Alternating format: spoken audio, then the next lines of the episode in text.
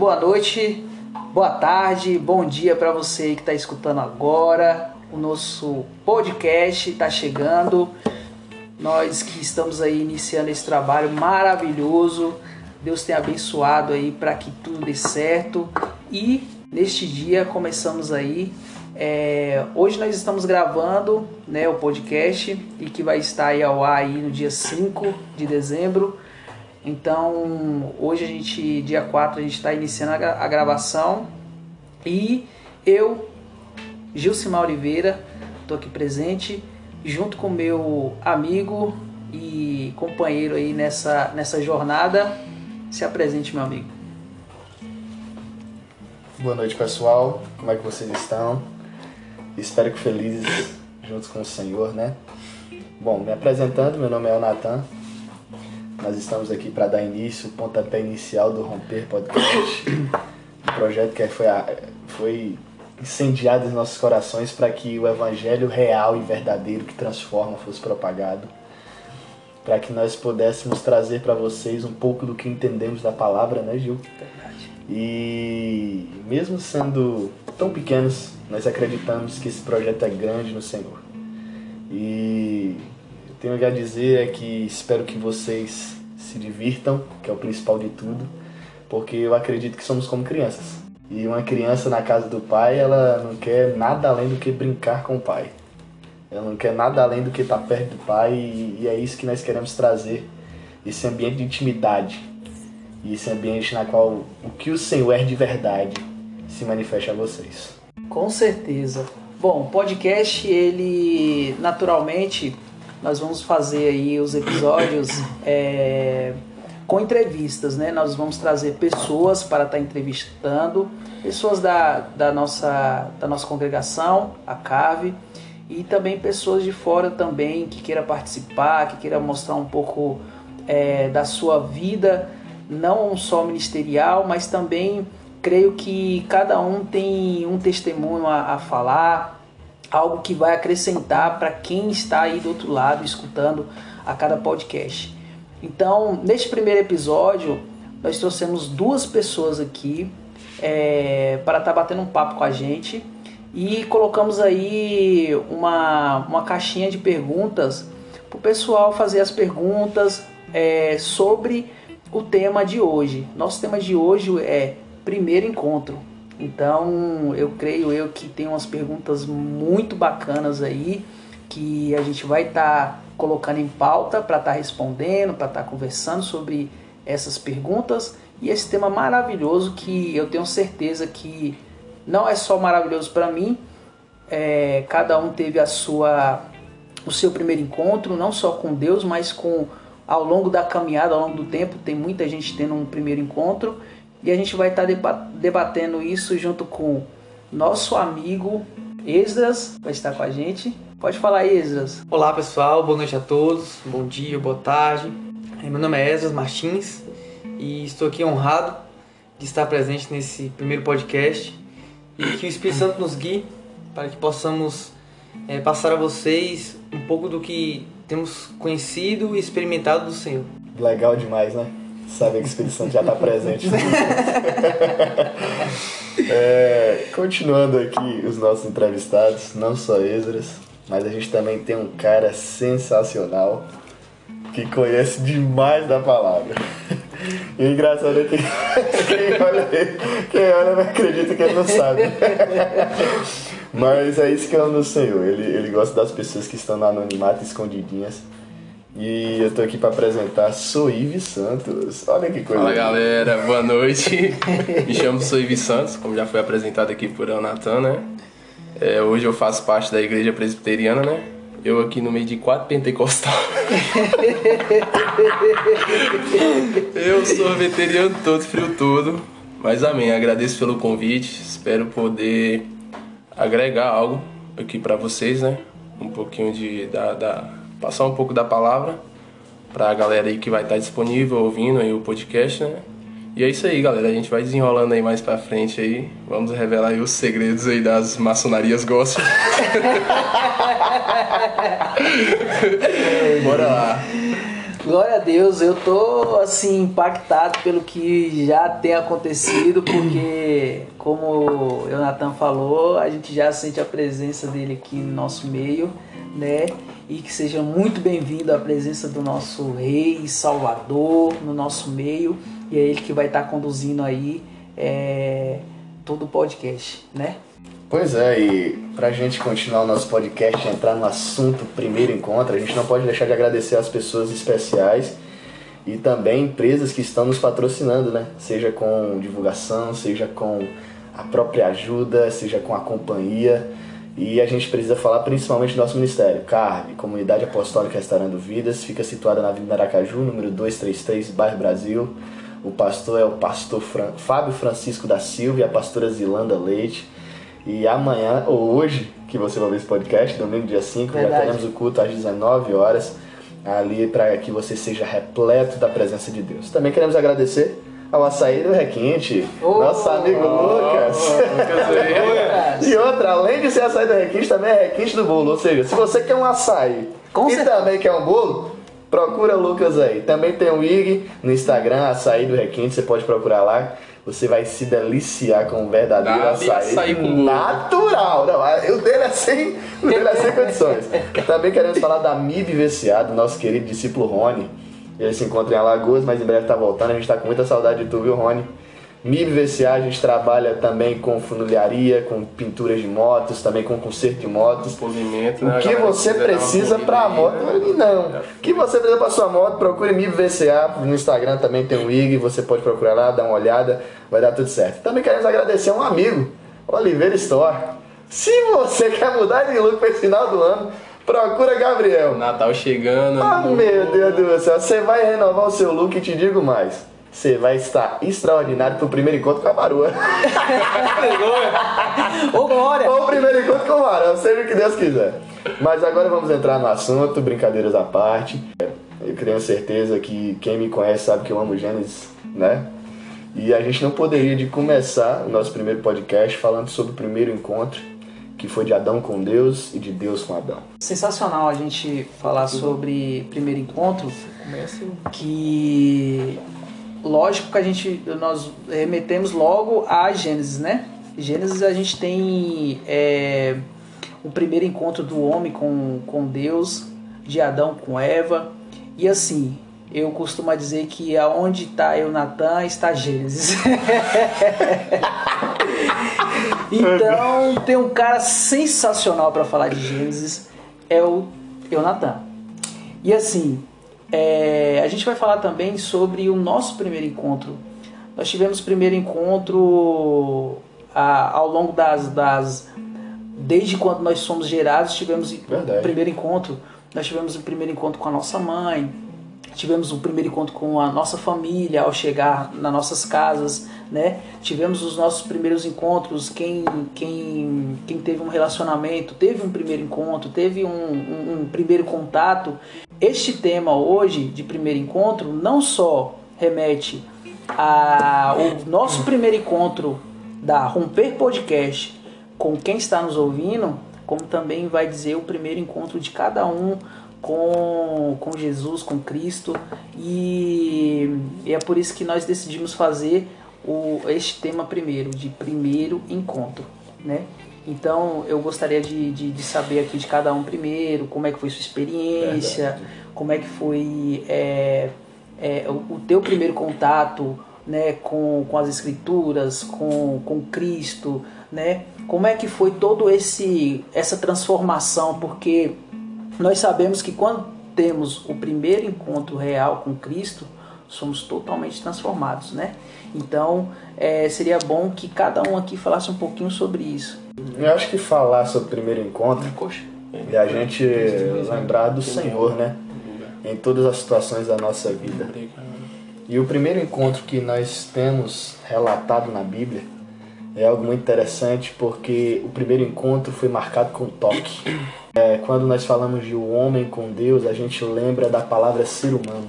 Ser humano é uma palavra derivada do latim de humus, terra, e ser espírito. Então, ou seja, o que, que nós somos? Nós somos terra formada por um espírito. E ao falar disso, lembramos do que Deus e como Deus nos amou. Porque toda a criação foi formada pela palavra, por um som, mas nós somos criados por um toque. E algo que eu aprendi na minha vida é que uma atitude vale mais que mil palavras. Palavras. Um toque vale muito mais do que mil dizeres. E eu percebo que Deus nos amou tanto que ele preferiu tocar na terra para nos formar e realizar um primeiro encontro de face a face. Bom de falar de Gênesis é porque Gênesis ele revela a Bíblia inteira, eu costumo dizer isso sempre. Gênesis é a Bíblia inteira em um livro só. Bacana. Se a gente for olhar para o tema que está sendo tratado sobre o primeiro encontro, é incrível como Deus ele usa um verbo muito lindo quanto ao termo da criação do homem. Ele usa, ele usa o verbo em hebraico chamado Sadá, que significa modelar ou trazer pressão e forma a alguma coisa. Então o que eu entendo é que, oh, já estou sentindo a presença. Entendo, é que quando existe um primeiro encontro de Deus com o homem, ele modela e traz a forma perfeita para o homem, que é imperfeito. Você quer que eu te dê exemplos? A gente pode ir lá para Gênesis capítulo 28 ou 29 ali, sobre Jacó quando ele está indo ver Esaú.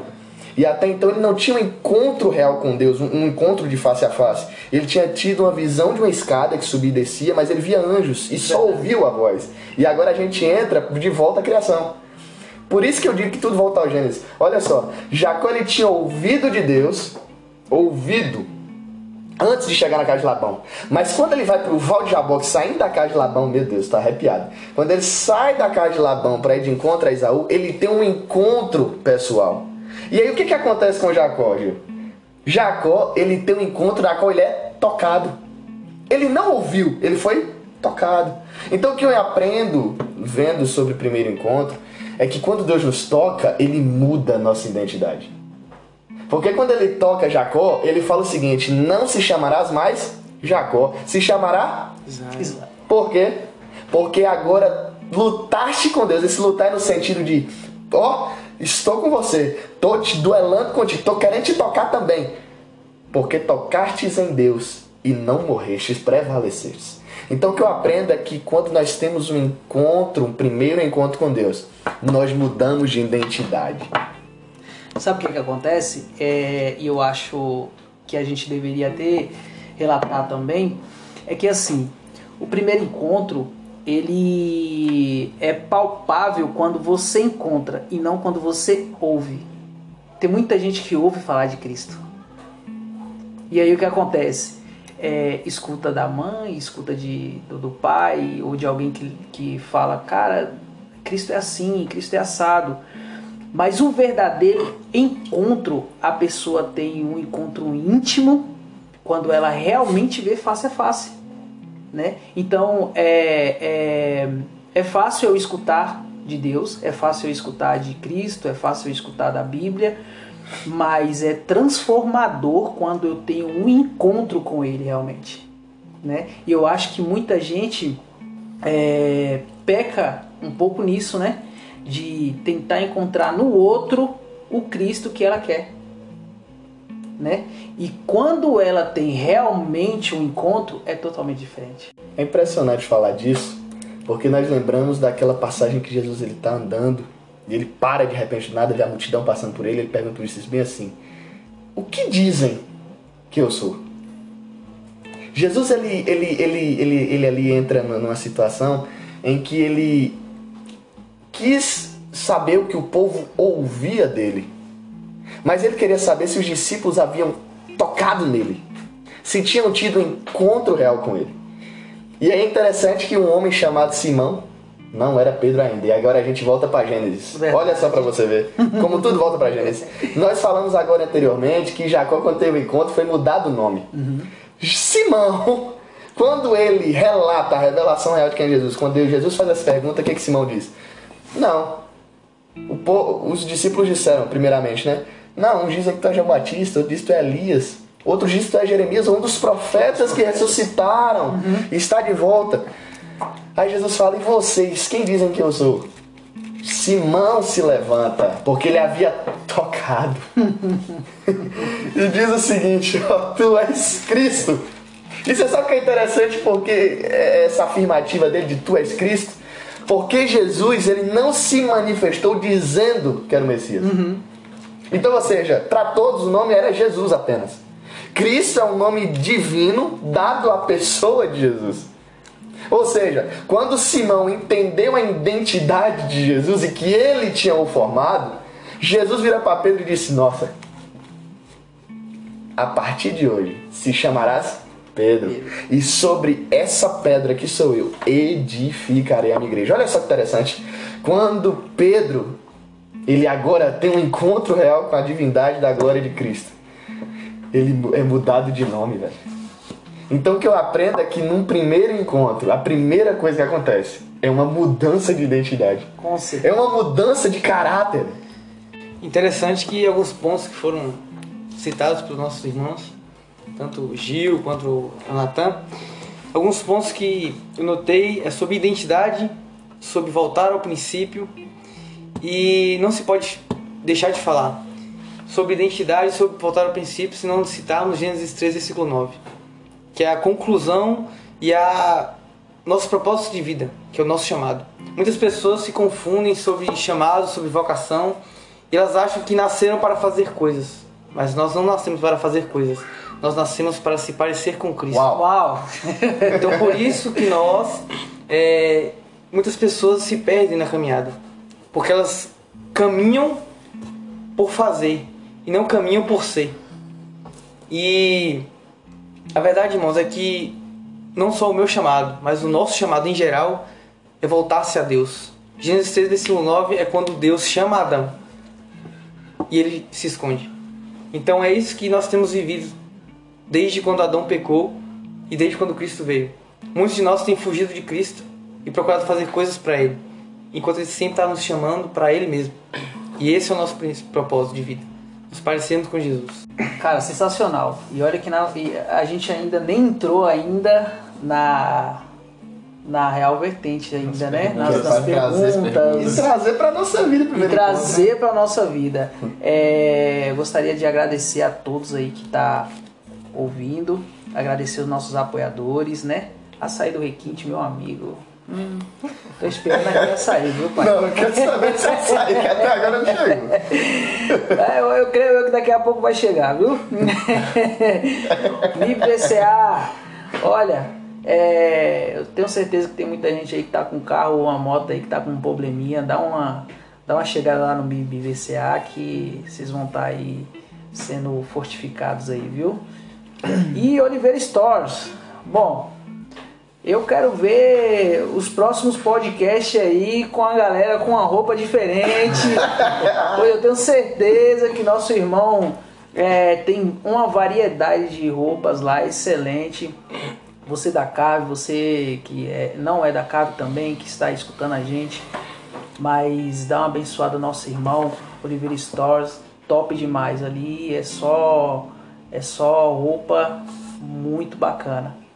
E, bom, galera, você que está escutando aí, muito obrigado pela sua atenção, por, por você estar com a gente aí até esse momento.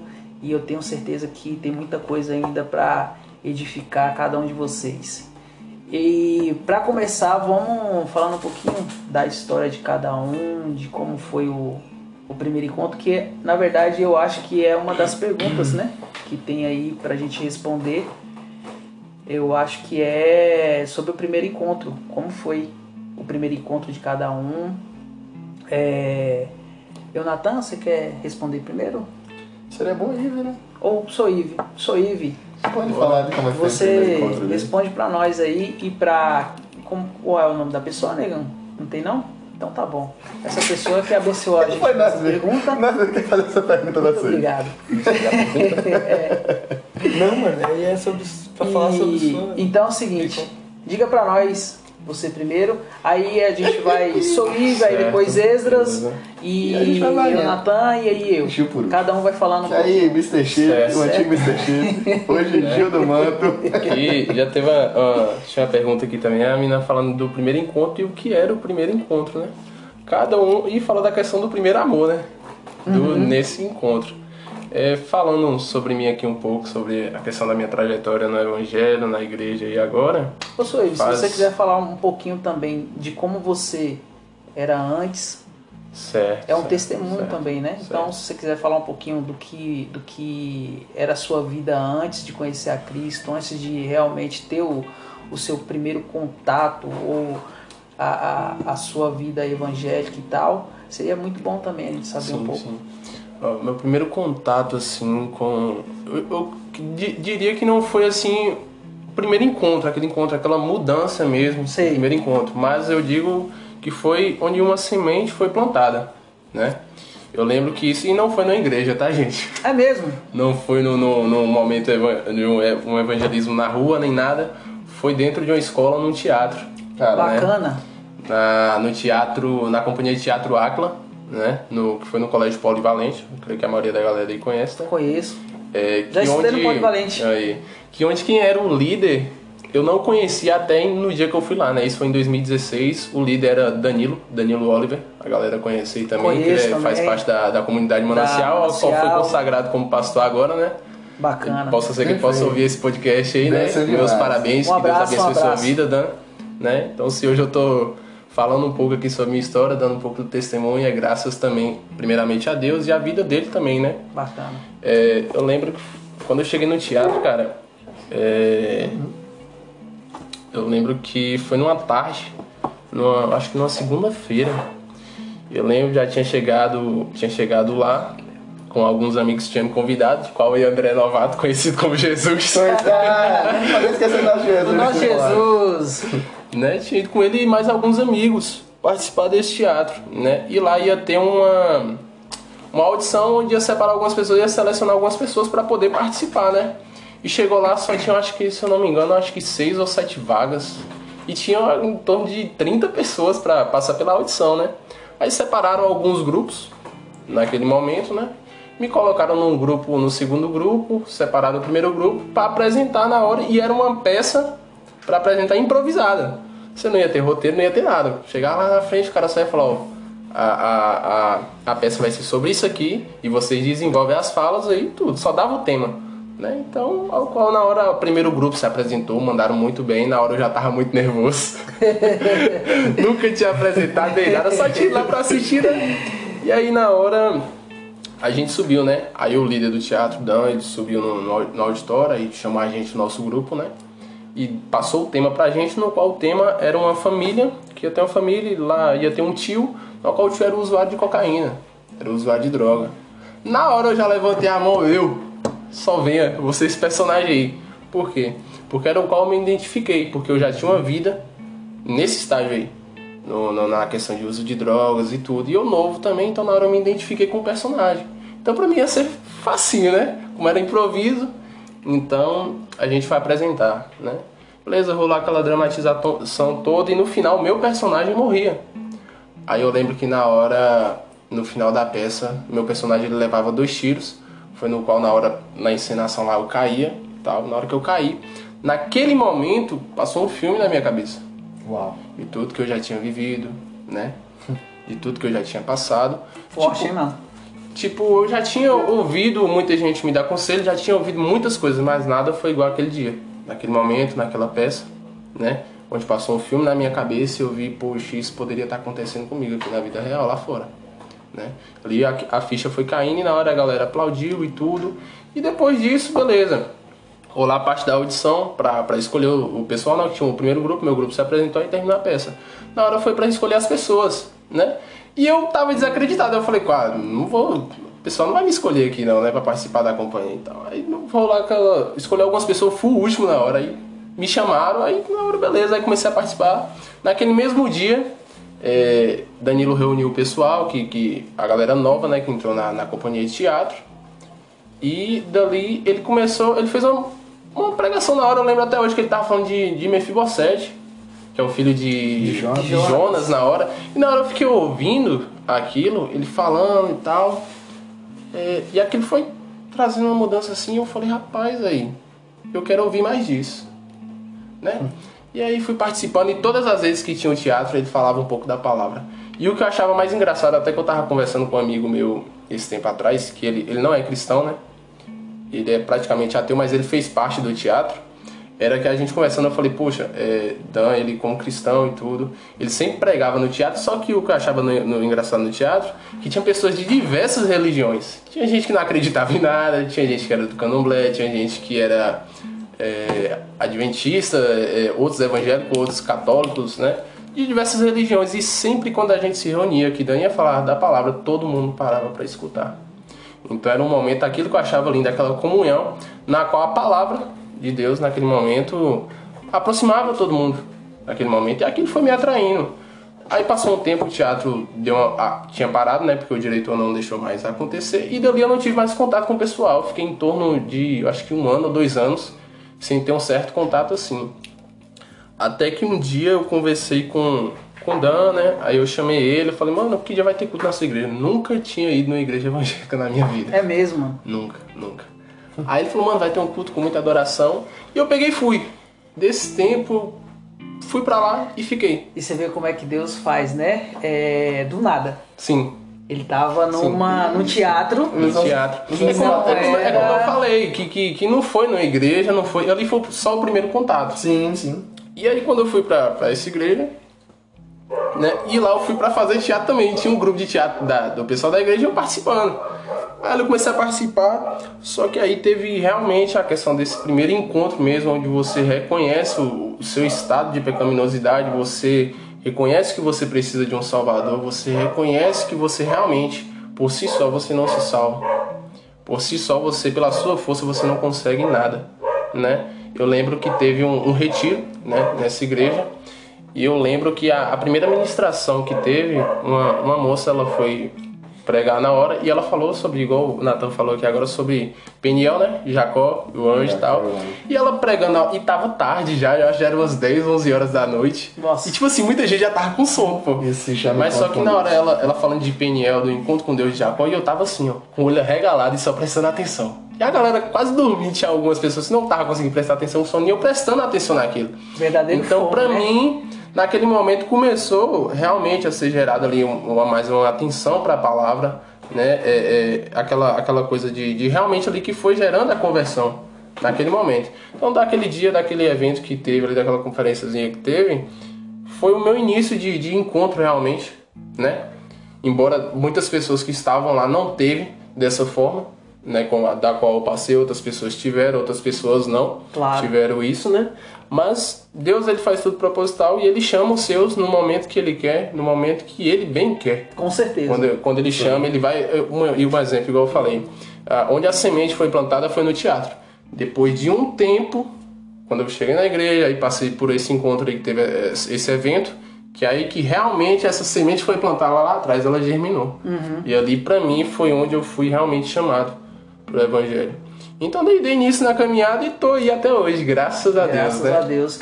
E É, Ô, ô é, eu queria te perguntar o seguinte: antes da sua, da sua conversão, você tem algum assim, algum pico, algum, alguma coisa assim que aconteceu que você fala bem assim, cara, é, hoje, quando eu lembro desta situação que aconteceu na minha vida, é que eu vi que naquela hora ali eu realmente precisava de Deus e não, não tinha Deus Sim, naquele lembro, momento. lembro. E foi bem antes de eu, de eu conhecer o teatro.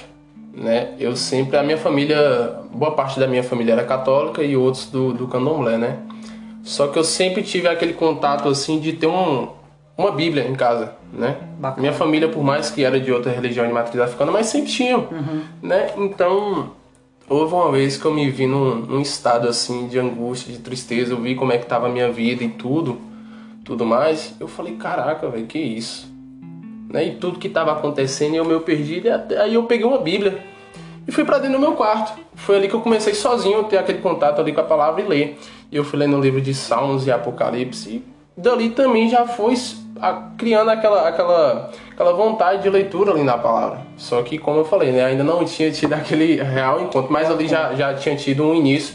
Foi dali que já tinha despertado realmente também um- aquela atenção pela palavra. Só que eu não, não, não, tinha não tinha conhecimento assim das escrituras, mas o básico eu conseguia ler, conseguia compreender ali, eu já guardava ali para mim. E aquilo ia muitas, diversas vezes, né? Ou seja, em, em momentos de aflição ou de alegria, sempre que eu pegava a Bíblia ali, por mais que eu não, não tava no evangelho, não tava em uma igreja, tava numa vida totalmente desconcertada, ainda assim, quando eu li as escrituras, é, é, a mesma forma como algumas perguntas a gente viu de ah, como você reconhece a voz de Deus. Mesmo eu, eu não conhecendo totalmente o Evangelho, não Sim. conhecendo a Cristo verdadeiramente, eu lendo as Escrituras, eu sentia realmente como se fosse a voz de Deus ali. E realmente é a palavra de Deus, mas eu conseguia sentir e ver nitidamente que era a palavra de Deus, entende? Então aquilo muitas das vezes me consolava, me alegrava, entendeu? Então acho que daí já foi dando um certo início para essa caminhada, né? A qual não sabia que eu ia chegar aqui, né? Até hoje, né? Onde eu tô, na caminhada do evangelho, na igreja que eu tô hoje, da forma que eu vivo hoje, como minha vida mudou totalmente, né? Então foi dessa forma, E agora assim, a mesma pergunta, só que ao contrário. Depois da sua conversão, qual o pico assim que você acha que, cara, esse dia pra mim foi assim extraordinário. Eu tive realmente um, um, um dia incrível na presença do na Senhor. presença. Cara, eu, eu costumo dizer assim, é, ainda mais para a geração que a gente vive hoje, né? Cada um tem sua experiência, Claro. né? Seu contato. O problema é a gente colocar a experiência da gente como uma base doutrinária para a igreja. Achar que todo mundo tem que ter aquilo, sabe? Verdade. É, às vezes, é, é, vamos supor, o Hugo ou o Nathan, ele vai ter uma experiência dele ali pessoal e íntima. Outro não vai ter, né? No meu caso, teve várias, diversas vezes, eu, eu- um, um pregador que eu gosto muito de ouvir, Augusto Nicodemus, eu acho que todo mundo aqui conhece, que ele é presbiteriano também, ele, ele contando da, da- das experiências, foi quando eu, parei para olhar assim, eu vi também, né? ele contando que ele já teve várias experiências também, mas teve momentos que ele não teve, então eu acho que tive em ambas as partes, aquela experiência da qual você sente no seu coração, né, realmente o Senhor tocando no seu coração, aquele momento que você está aqui sem dizer. Houve momentos mesmo eu, eu pegar meu prato de comida, colocar em cima da mesa, pegar a Bíblia e abrir e ler só um versículo. E as lágrimas descer. Eu não sei porquê. Cara, top. Eu não sei porquê. Eu posso. é, algumas pessoas que ouvir aí podem falar, ah, isso é a questão emocional psicológica.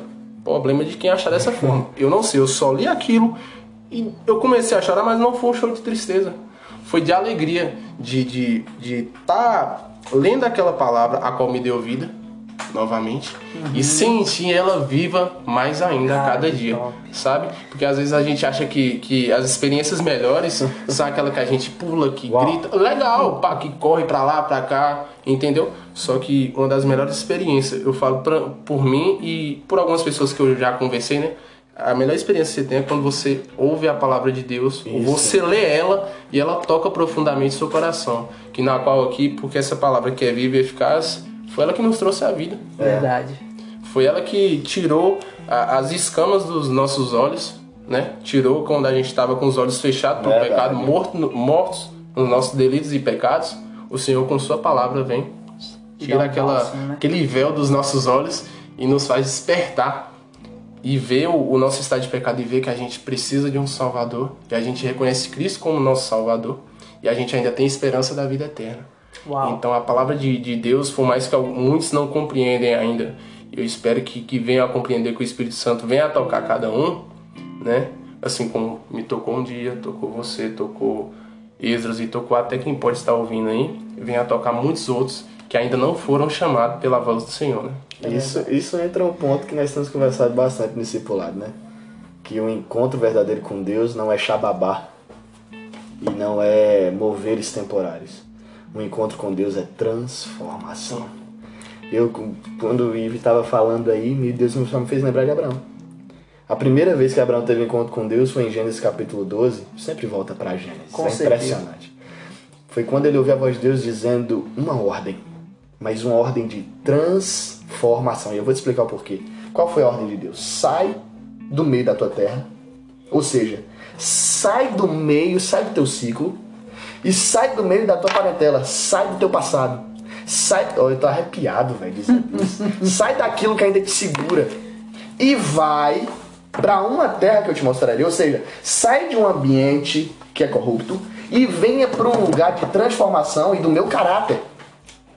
Porque o que eu aprendo é que a glória de Deus é o caráter e a reputação de Deus. Se nós pegarmos verdadeiramente o sentido da palavra glória, ela também vem do latim doxa, que significa reputação, honra, caráter ou glória. Então, ou seja, a gente olha para essa história de Abraão e vê que o encontro com Deus, o que ele quer fazer conosco mesmo? Transformar, velho. E isso que ele estava falando aí de pegar a Bíblia, abrir apenas um, um versículo fazer com que as lágrimas caiam, velho. Isso significa que existia uma transformação interna. Sim. Que é isso que a gente precisa nesses dias, Gil. É a simplicidade. É isso que a gente precisa nesses dias, Jesus. É a qual a simplicidade, a qual muitos hoje buscam só, é igual como a gente já, já tinha falado, essa questão de, de ah, sentir presença, é, mover e tal, essas coisas, só que o mover que te faz cair no domingo, no culto de domingo, e não te levanta para uma vida na segunda de caráter, É de renovação, uma vida de retidão, cara. É o que tem acontecido muito, muito hoje no cenário das igrejas, eu falo no geral do Brasil, que a geral. gente vê muito internet mesmo, a gente vê bastante, Uhum. né? Só, só, só pulo, só mover essas coisas. Só que aquele mover ali que não te transforma, cara. De então nada vale, de nada vale. É. Então, infelizmente, a gente tá, tá no cenário de, de, de, de, de crentes é, infantis na fé, Uhum. a qual só querem louvorzão, Verdade. movimentação, Verdade. só que não querem uma mudança, né? Hoje em dia os pregadores se escabelam para fazer uma pregação na qual anima o povo. Na pregação ela tem que te matar, negão. É, Se ela não trazer, se ela não te confrontar, ela não te trazer para a realidade da vida que a gente vive, para a realidade da qual Cristo quer nos mostrar, de nada vale, mano. De Sabe o que, que vale. acontece? Eu eu tava recordando aqui algumas coisas quando você falou nessa questão. Eu acho que é o seguinte, o coração aquebrantado, cara, é aquele onde realmente você pega um versículo e realmente você começa a chorar É. Sim. da importância daquele versículo. Verdade. Igual é, eu, eu tava até conversando mais cedo com, com o Natan, que ontem eu, eu coloquei um, um filme de Paulo pra ver. Eu já assisti esse filme várias vezes. Mas eu coloquei ontem e justo agora que eu tô lendo as cartas de Paulo. Sim. E cara, você ouvir o que você acabou de ler é, é sensacional, Muito é incrível, bom, né? cara. Fora que ele é mais A emoção vem. Sim. A emoção vem na hora, o choro vem na hora. Sim. Eu chorei o filme todo, cara. Sim. E assim, é, é, é muito bacana você tá na igreja, você tá ali no culto, você tá pulando, Sim, você sim. tá, né, tendo ali um, um- um- um- várias é, é, tipos de emoções na hora, Uhum. Sim.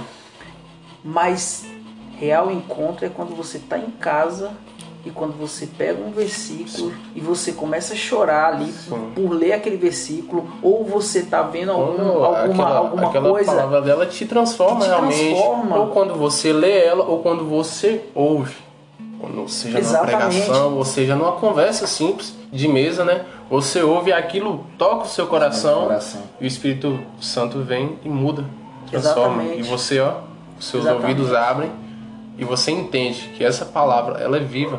Poxa, É tu a tirou qual- as palavras é da minha qual- boca. É a qual a palavra, É quando a gente isso. fala, a- a gente vê muito hoje a galera fala, ah, eu amo Jesus, eu amo Jesus. Diz que se converteu, só que ela não dá atenção para aquela palavra a É. qual trouxe vida para ela, entendeu? Que a palavra do Senhor, ela, ela, como eu tô falando aqui sempre aqui, ela nos dá a vida realmente. Entende? Então as pessoas, eu amo Jesus, mas não gostam de sentar para ler as escrituras. Aí quando vai ler, beleza, só quer ler o Novo Testamento, não quer ler o Antigo Testamento, sabe? Então, velho, do início, do primeiro capítulo de Gênesis até o último capítulo de Apocalipse, é total palavra de Deus e inspirada por Deus. Sem falar Entende? que é uma revelação de Jesus Sim, a do todo início ao momento. fim. Do início ao a fim. todo momento. Entende? Então, Por se você ama as Jesus, pessoas, as pessoas acham que só vai ver Jesus ali no, no Novo Testamento. Mas não, você Não vê é. do, do início ao fim. Do início ao fim. Sabe? Então por quê? Por que, que a galera só vê ali no Novo Testamento? Eu digo algumas pessoas, não todas, tá? Mas por quê? Porque não gostam de sentar, tem preguiça de sentar e ler as escrituras, procurar profundamente entender as profecias a respeito de Jesus no Antigo Testamento que se cumpriam no Novo. Entende? Quando você começa a ler, começa a entender aquilo ali, é bom quando se tem alguém que te auxilia também, né? Infelizmente hoje em dia na internet é, tem muitos idiotas aí falando coisa até que não sabe das escrituras, né? A galera prefere ir pra, pra, pra internet pra procurar coisa. Certo que na internet tem muito conteúdo bom, claro. Mas a galera que já é crente, procure seu pastor, pô. Procure um irmão que já tem um tempo aí mais maduro aí Até na porque fé. é mais- tá pra mais te perto, auxiliar e tá você vai. é, justamente. E você vai começar a ter uma compreensão ali das escrituras, né? De Jesus, tanto no Antigo e Novo Testamento quanto no Novo. Entende? É isso aí. É, é falar, Muito bacana. Falar de transformação, Gil, é, acredito que Esdras vai falar agora também, mas antes dele falar, é, eu preciso dizer que isso está escrito em Gênesis 1, mano. Você falou que a transformação está escrita, a palavra de transformação está escrita desde Gênesis e Apocalipse. Se a gente perceber, qual foi a primeira ordem de Deus para a criação? Haja. Qual é o maior exemplo de transformação? O escuro pro claro. Sim. Se a gente observar bem, e Deus disse o quê? Haja luz, ou seja, eu quero transformar o ambiente que você. Eita! O ambiente que você se encontra. E, e- enquanto, enquanto não temos o encontro com Deus, tudo da nossa vida é escuro, sem vida, depressivo, ansioso, amarrado ao passado. Mas qual é a primeira ordem de Deus para a criação dele? Haja luz. Ou seja, haja transformação, haja mudança. E Ive falou algo interessante que tirou as palavras da minha boca. A palavra é viva. João capítulo 1. No princípio era a palavra. Então, ou seja, a primeira ordem de Deus foi expressa na palavra, e a palavra foi haja luz. E o que eu amo em João capítulo 1 é que mais à frente vai dizer, e ele era a luz dos homens. Então, ou seja, ele está a fim de transformar os homens, cara. Algo interessante também que me, que me faz lembrar é que nosso amigo João Batista, nosso irmão João Batista, ele diz em Mateus 3, versículo 8: Dai, pois, frutos dignos de arrependimento. Ou seja, ele incita os fariseus para que eles deem fruto. E dar fruto, na verdade, não é atividade religiosa, não é você ler a Bíblia, não é você é, cumprir os 10 mandamentos. Dar fruto é o que eu li num livro muito interes- interessante, que dar fruto é quando a pessoa vir provar a sua vida, a sua vida ter gosto de Jesus. Então, isso me lembra Isso também é isso me lembra também que a maior falha da igreja hoje e que reflete no seu, nas suas ovelhas é a falta de conhecer o Espírito. Por quê? Porque Paulo, em 1 Coríntios, ele afirma que esse ministério que estamos vivendo agora é o ministério do Espírito. E como eu posso explicar isso de forma prática? Simples. João 16, 13 e João 14, 26 vai nos dizer, nos afirmar com muita clareza que o Espírito é quem nos guia em toda a verdade, o Espírito é quem nos ensina todas as coisas, o Espírito é quem nos faz lembrar das palavras de Jesus, das ações de Jesus e nos anuncia tudo aquilo que está por vir. Eita. E principalmente, Uau. que nos convence do pecado, da justiça e do juízo. Yeah. Então, quem vai nos ensinar as escrituras, quem vai nos trazer a revelação da palavra, quem vai nos instruir, realmente nos guiar em toda a verdade, para que não sejamos levados por doutrinas e, e- ensinamentos falhos, é o Espírito.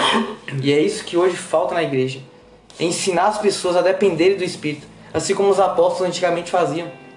Quando os apóstolos iam ministrar em algum lugar, eles pregavam o evangelho do início ao fim, pregavam sobre Jesus, mas eles deixavam com eles, ó, uma instrução muito clara. Agora vocês precisam se relacionar com o Espírito.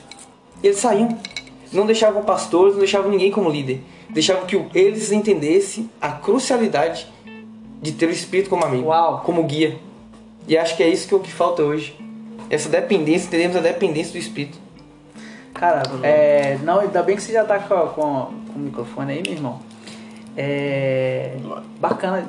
Bacana demais. O espírito. Não, você é louco. Ele, ele vem, dá o cheirinho dele, dá o toque dele, transforma tudo. Tá fluindo demais aqui. É, nossos irmãos aqui no Frio já até começou a sentir calor. e- Presbiteriano aqui esquentando. Suando já. E aí, assim, a coisa vai fluindo de, um- uma tal forma que tem irmão que esquece até microfone, esquece que tá no podcast. Entendeu? Daqui a pouco tá Não, começando a falar a em línguas. gente- Ô, A gente, a gente é convidado pro podcast, o cara não fala pra trazer o fone, o pai chega aqui, pô, mais amém, né? O começo, né? As coisas vão se transformar. É, o primeiro encontro é só transformar tudo aqui. No próximo já, nós já transforma o ambiente também. Cara, mais uma vez eu agradeço a todos que estão escutando a gente, nossos apoiadores. É, agradeço a, a Cave e a todos que estão aí com a gente aí, viu? Não podemos esquecer de uma pessoa importante, senão você apanha. Chris Nave Designer. Chris Niles. Meu irmão, se a gente esquecer dessa mulher, a casa cai. Casa cai mesmo, porque quem apoia sou eu. É a apoiadora master, viu? Nossa apoiadora Cris Niles, você, mulher, Final de ano varoa, chegando. é, que queira ir fazer as suas unhas, que quer fazer um, uma, um em gel, um acrigel, é, eu só sei mais ou menos essas coisas aí. Mas você que queira ficar mais linda ainda com suas unhas tops, em Chris Niles, procure aí é, no Instagram Chris Niles e, e- e fale com ela aí, que ela vai estar proporcionando aí suas unhas tops para Uau. final de ano, para Natal, para sair com o varão. Eu recomendo o primeiro encontro com o Chris Niles. Eu também recomendo. Bom, é, prosseguindo aqui, a gente vai com. Ah, viu? E lembrando, a gente já respondeu uma pergunta de Duda, da Assembleia de Deus. A gente quer Ah. agradecer também as pessoas das outras igrejas, viu? Na verdade, é, Que estiveram com a gente, pessoas de outras igrejas. Carve, eu vou ter que falar no podcast. Carve, carve, carve. Estou de olho em vocês, viu, jovem? Porque pessoas de outras igrejas estão aqui arrebentando nas perguntas. Inclusive, já respondemos uma de Duda. Ive respondeu sobre o que é o primeiro encontro, como realmente sabemos que fomos transformados por esse encontro. É, é, é, querendo ou não, citamos também aquela passagem de Jó, né? Na qual Jó ele fala: Ah, antes conhecia Deus só de ouvir falar, mas agora eu te vejo com meus olhos. A gente acabou de dizer. Essa transformação de nos tirar das trevas para para a maravilhosa luz faz com que tenhamos a verdadeira sensação de que fomos transformados e tocados por Deus nesse encontro. É, e ao longo do tempo também, a gente acaba voltando, né?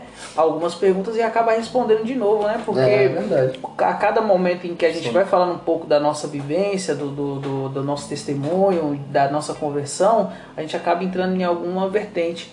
Mas agradeço a- ao pessoal das outras igrejas que estão aí é, é, mandando suas perguntas. É, o pessoal da Cave aí, ó. Natan já falou, já puxou a orelha. Puxo de novo aí, o pessoal que no próximo podcast manda pergunta em massa aí pra gente estar respondendo, beleza? E eu tenho certeza que já na próxima a gente pode ter algum convidado Com certeza. bacana pra Com estar aqui certeza. e que vai também estar auxiliando nessas perguntas aí. E eu, eu agora vou entrar pro nosso amado, querido, bonito. Não, não é Rapaz, bonito. eu acho O homem é que bonito. se fizesse ali uma enquete do cara mais bonito da cave, seria Esdras Martins. Senhor do Ragatanga. Então, senhor Esdras, eu queria perguntar pra você como é que foi seu primeiro encontro, é, como foi sua conversão, como você era antes, como você é hoje e fala um pouco pra nós aí como é que é tudo isso aí. A gente vai Amém. É, acho que tudo começa com minha mãe. Eu acho que quando ela, ela se converteu logo após eu me conceber, né? E acho que ela foi a primeira pessoa que plantou uma sementinha no meu coração. Ela me apresentou na igreja na Metodista e acho que essa foi a semente que ela colocou no meu coração. Nossa, que bacana, cara. Então ali acho que ela deu a legalidade, né? Para que realmente o Espírito começasse a trabalhar na minha vida. Porque eu não fui criado pela minha mãe, eu, é, nem pelo meu pai.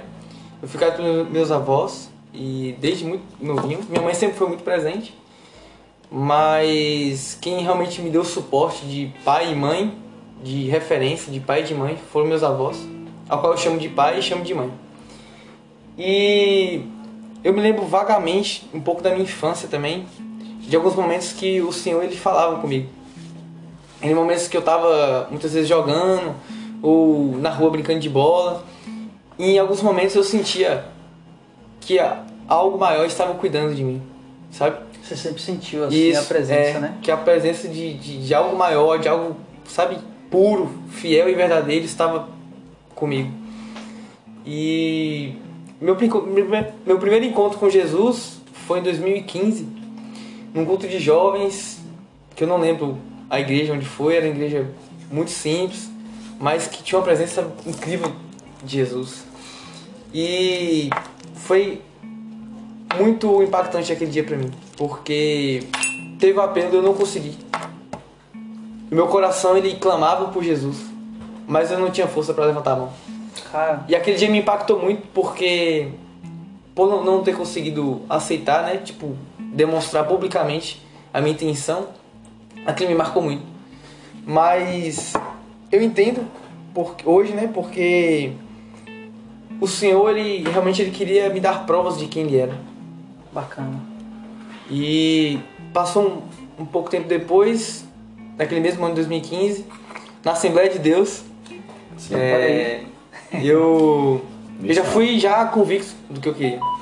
Que era, na hora que ele começava a pele, eu já vou sair correndo, eu vou para anotar e só sair de lá depois que eu realmente tiver tudo certinho, eu tiver realmente provado publicamente o meu desejo de mudança, né? De mente e de coração, principalmente. E eu lembro claramente, o pastor começou a falar, eu saí correndo. e aí foi quando eu conheci o Natan. Eu já conhecia ele porque ele era amigo da minha irmã, né? De, de colégio e tudo mais. E eu me aproximei dele naquele dia. Aquele dia o senhor traçou nosso propósito de É caminhada. verdade. Que ele foi o único Mas, jovem é. que levantou pra, pra dar aquele consolo, né? Abraçar suporte. é aquele suporte. E desde então, estamos aí caminhando junto. E mas a revelação de quem Jesus é, do coração de Jesus, do caráter de Deus e realmente da, do espírito dele, foi no meu quarto, 2016, em janeiro. Nossa, que bacana. Dia velho. 23 de janeiro. Eu. Um amigo nosso, que caminhava com a gente, me enviou um vídeo de uma ministração, meu amigo Espírito Santo. Sem brincadeira, eu assisti aquele vídeo que ministrava? umas oito vezes no dia. Vitor Azevedo. Foi no início da caminhada de Vitor Azevedo. E aí, essa ministração me impactou profundamente. E eu só queria ficar no meu quarto e realmente conhecer quem era Deus, conhecer quem é o Espírito e principalmente quem é Jesus. Cara, que top. E aí foi indo. De lá pra cá é sempre buscar viver algo novo de Deus. Sabe? É Verdade. tipo, Deus ele tem prazer em ter a gente com ele no que ele tá fazendo. Tem muitas pessoas que só observam o que Deus está fazendo. Mas o prazer de Deus está em participar Uau. do que ele está fazendo. Isso é forte. É, você tem assim, a a mesma pergunta, né? Uhum. Que eu fiz pra Soive de alguma coisa assim que você antes da sua conversão que você viu assim que, cara, esse dia eu tava realmente Pra mim é quando eu lembro ali eu tava realmente ali no fundo do poço, eu não eu vi que não não não tinha Jesus, né? É, não que não tinha Jesus comigo, mas que me faltava, né? Uhum. A presença dele e tal. Tem algum momento específico assim? Acredito que a área que assim, mais, mais afetou a minha vida do tempo pra cá foi a minha área sentimental, Sei. que está linkada diretamente à área emocional. Uhum. Então, acho que o meu primeiro relacionamento, acho que foi o que me marcou. Porque eu tive é, indício de depressão, tipo, Uhum. princípios, né? E eu me lembro um dia eu tava. A minha casa tava em reforma, e aí eu tava dormindo na, na sala de casa. E eu dormi num colchãozinho no chão nesse dia. E aí eu dormi com a porta aberta. E aí, tipo, tava muito, muito calor. E eu dormi no chão ali. E aí eu coloquei um, um, um vídeo do David Keelan, aquela música Abraça-me. David Keelan. Foi a primeira música, assim, gospel, né? Naquela época que eu tive contato. Uhum. E foi uma música que eu apaixonei de primeiro. E eu botei o fone, fiquei ali. E aí eu comecei a, a conversar com o Senhor. Eu estava orando, mas eu não sabia que eu estava orando. Porque orar é dialogar com Dialogar Deus, é conversar Deus. com o Pai. E eu tava conversando com Deus. E eu não sabia que eu tava conversando com Deus. E só deixei. E ali eu tava sentindo uma solidão imensa antes de, de iniciar essa conversa com ele. E naquele dia é, eu percebi que eu, tipo assim, eu nasci com um propósito, que eu não era um ninguém, Cara, que eu realmente eu era amado, que, que eu era o filho, que eu era alguém que realmente o Senhor escolheu, sabe? Pra se parecer com o filho dele, mais velho, que é o nosso amado Jesus. uau. E acho que essa é a intenção de Deus, né? Querer que esse encontro nos faça parecer com o Filho perfeito, Isso. que é Jesus. É, sabe o que acontece? E, e foi até bom o Isras falar sobre isso. É, a nossa geração é uma geração que está é, muito perdida na questão do do do estresse, da depressão, né, da Ansiedade. ansiedade, É. né? E o relato de Isdras é muito bom porque muita gente que pode estar escutando o podcast hoje, ela pode estar em um, em um momento como esse, né? Depressivo, um momento em que o quarto é a única é, opção melhor para ela, né?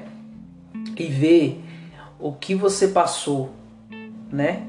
E quem você é hoje, né? É, é transformador não só para você, mas para quem está escutando também, né? Então, assim, é, é muito bom para você que está escutando hoje ver o quanto Jesus tem transformado pessoas que até pessoas que estão é, nessa nessa situação, né? Na, nessa situação depressiva, né? Então, vamos continuar falando para que também essas pessoas consigam encontrar, ter um encontro com Jesus e sair desse quarto escuro, sair desse desse desse ambiente em que ela se encontra hoje, né?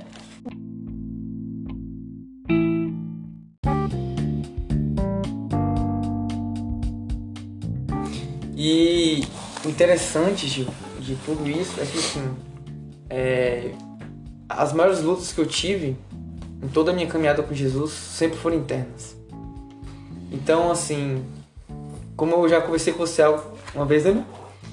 É, a maior dificuldade que eu tinha era comigo mesmo. Era lidar com a inconstância da minha mente, do meu coração, com as intenções, sabe? Que eram geradas no meu coração, as dúvidas, as incertezas de futuro, sabe? Então, eu acho que isso hoje é o que mais pesa para nossa juventude. Infelizmente, a gente não ensinou eles a serem fortes. Sabe? A gente não, tipo, não fundamentou eles corretamente Uhum. a realmente suportarem a dor, sabe? As tristezas e a verem isso como algo bom. Porque uma azeitona, uma uva, para que realmente se torne um, um vinho bom, de qualidade, e a azeitona se torne um azeite muito bom, Espremido, precisa ser espremido. Uau. Sabe? Assim como Cristo foi no Getsemane, para que ele pudesse dar tudo dele, ele- Deus precisava exprimir tudo dele. É, algo interessante também, na qual eu estava lendo o livro de Jó aqui, essa questão que, que Isa falou do sofrimento, a gente aprender a, a gostar, porque são processos. No livro de Jó mesmo, lá no finalzinho, ele vai dizer: é, Antes eu conhecia só de ouvir Jó falar. 42. Hoje os meus olhos te contemplam, né? Te Uhum. veem, né? Te veio. Se você for para reparar, quando o Jó fala isso, Jó já tinha passado por uma série de situações Nossa, nem. uma série de percas, né? Então você vê que ele passou por todo o sofrimento e no final ele não, não falou assim, ah, não quero saber mais de Deus, não quero saber mais disso. Uhum. Ele suportou o processo porque Deus sustentou ele para que ele pudesse chegar até onde chegou e no final ele diz, "Ó, antes os meus olhos, antes eu só conhecia de ouvir falar e hoje os meus olhos te veem. Então é a questão do, do- da gratidão, do louvor e da adoração quando você reconhece quem Deus é, que Ele te sustenta, mesmo na adversidade ou no sofrimento, né? A qual a nós, é, que Deus muitas das vezes nos coloca para passar por, por diversos problemas assim, sofrimentos, né? Para que o nome dele seja glorificado. No, no meio do nosso sofrimento e um, um- falar sobre, só sobre outro assunto aqui no qual a gente estava falando an- antes da questão da depressão, é só ressaltando aí pra galera que depressão é coisa séria, né? Depressão é uma doença e pra muitos que dizem que depressão é falta de Deus, não é não, né? Mentira. Sabe, de- é, falar que depressão é falta de Deus é a mesma coisa que você dizer que câncer é falta de Deus, porque depressão é doença, câncer também é doença. Então, para câncer tem tratamento, certo? Certo que muitas das vezes, é, igual o testemunho aqui de, de, de Ezra, ele estava num, num- chegou até num certo ponto, né, Ezra? Sim. De um momento assim de questão de depressão. E em Deus ele encontrou a paz, A paz. a qual ele Isso. precisava, a qual ele sentia falta, que ele não sabia o que era, e em Deus ele encontrou essa paz, né? Tem um livro que eu li uma vez e ainda estou lendo ele, né? Não terminei ainda, mas uma parte é o, as institutas da, da religião cristã, onde o autor diz que Deus ele propositalmente ele coloca uma falta no homem. Só que né, essa falta é para ser preenchida com ele, para que o homem anseie por ele. Se você vê hoje a galera é, busca se satisfazer em tudo. Trabalho, carro, celular, comida, roupas novas. No Instagram a gente vê isso todos os dias. Então Deus ele coloca aquela falta ali. O homem ele não consegue ser satisfeito com nada aqui na terra. Exatamente. Com nada. Agora Exato. quando está em Deus ele consegue, né? Suprir, ser satisfeito em Deus. Tá, tá, é, é, se deleitar em Deus, né? Tem um, um- uma página aí no Instagram, vou até divulgar aqui também, do nosso amigo Emerson, né? Faz parte aí da CAF, que é Filhos da Graça. Ele tem um texto lá que fala sobre essa questão da, da, da falta, da necessidade, né? Dos céus, de Deus, né? Então a galera querer acompanhar aí Muito bacana, muito bacana. Como é que é o nome da página? é Filhos da Graça. Filhos da Graça, Filhos da viu, Graça. pessoal? Dá uma olhada aí. E, e isso, desculpe interromper a todos, isso que falou é tão interessante que o Wayne Dyer, ele tem uma frase muito, muito, acho que fatídica, acho que é a palavra, não sei se existe essa palavra, mas que é fato. Nós não somos seres terrenos passando por experiência espiritual. Nós somos seres espirituais passando por experiência terrena. Então, ou seja, Verdade. A depressão ela não é falta de Deus, ela não é. Mas a depressão ela quer, ela vem para nos aproximar de Deus. O problema é que o ser humano existe algo que Blaise Pascal fala com consigo mesmo. A, a infelicidade do homem é que ele acha que tem a verdade completa. A infelicidade do homem é essa. E, o- e o que eu amo em Jesus é que ele diz que ele é a verdade. A verdade. E o problema é que nós achamos que nossa verdade é muito maior que a verdade de Deus. E, e, e, E aí e- que a gente se frustra. e aí que a gente se frustra, porque a gente põe a depressão como uma verdade na nossa vida, sendo que a verdade de Deus na nossa vida é Jesus. Por isso eu não quero ser religioso, eu quero dizer isso, mas existe uma maneira sim de, de vencer a depressão, e a depressão tem cura. Ela se chama Jesus, cara. Porque eu lembro muito bem, muitos dizem que Elias não estava em processo de depressão, eu acredito que estava em, em 1 Reis capítulo 19, 1 Reis 18, 19, quando ele está fugindo de Jezabel, que ele se encontra no estado em, poxa, fiz tanto para Deus e cadê ele? Cadê? E é o que acontece com Cadê? muitos cristãos Cadê? hoje. Isso é só que é interessante, Deus não ausentou de Elias. Deus envia a providência para Elias. Ele fala, ei, levanta, velho. Tu tem poeira para queimar, negão. Então, assim, é isso que eu acredito sobre o que a depressão provoca. Ela provoca com que a gente possa correr para Deus. E cabe a gente entender isso e desconstruir essa verdade de que a depressão é um fato da nossa vida. Ela não é um fato. E um, um, um Sabe- conselho, desculpa, João, um conselho pra galera cristã, né? Que a gente, nós aqui que vemos no contexto de igreja aqui, atual de Vitória da Conquista, a gente vê muitos jovens da igreja é, desanimando, entrando em depressão e tal, como eu falei que é uma doença e tal. É, velho, a gente sabe do estrago que redes sociais têm feito na vida de muitos. né? Verdade. Tanto que a gente viu, eu não sei se vocês viram um testemunho de Isadora Pompeu, né? Ela saindo das, das- do meio das mídias, da rede social, né? Até ela falou que ela ficou muito destruída em questão de rede social. Então, a rede social ela pode ser bênção, e ela é, sabe? Quando você sabe usar. Ouvimos Agora, hoje quando né? Gente você, quando você não, não utiliza da rede social de uma forma boa, você acaba se destruindo, se autodestruindo com a rede social. Uma ferramenta que pode ser boa. Então, pra galera aí cristã, aí, velho, tenta não ficar muito é, é, bitolado com rede social, esperando sua vida na vida de, de um famoso ou de um blogueiro ali, não. Faz isso não. Espelha sua vida em Cristo, né? Espelha sua vida nas escrituras, no que Deus quer pra você de acordo com as escrituras, amém? E, e interessante é que Esdras falando sobre, sobre a- a- a- o encontro com Deus dele, ele falou algo interessante. Ele falou: Deus enviou alguém para me dar um suporte quando eu quis ter esse encontro com Deus. E a gente entra em dois, dois pontos desse encontro. Um é que o homem vai até Deus, outro que Deus vai até o homem. Né? Como aquele quadro de Michelangelo, né? É, Adão não faz esforço verdade. nenhum, mas Deus faz todo o esforço. Verdade. Não. A gente precisa também em momentos de fazer um esforço. Só que sabe o que é o melhor? Eu lembro que o que Esdras falou aqui se assemelhou muito a Moisés. Né? Moisés, no encontro com Deus, ele, ele, ele ele se sente sozinho e ele fala, mas poxa, como é que eu vou até o Egito? Aí Deus fala, não, eu já conversei com Arão.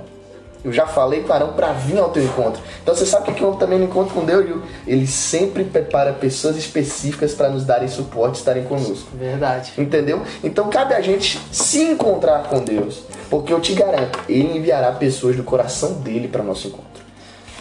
É, sabe o que eu tenho visto? E é muito interessante também. Eu acompanho muito algumas pregações, né? É, pela internet.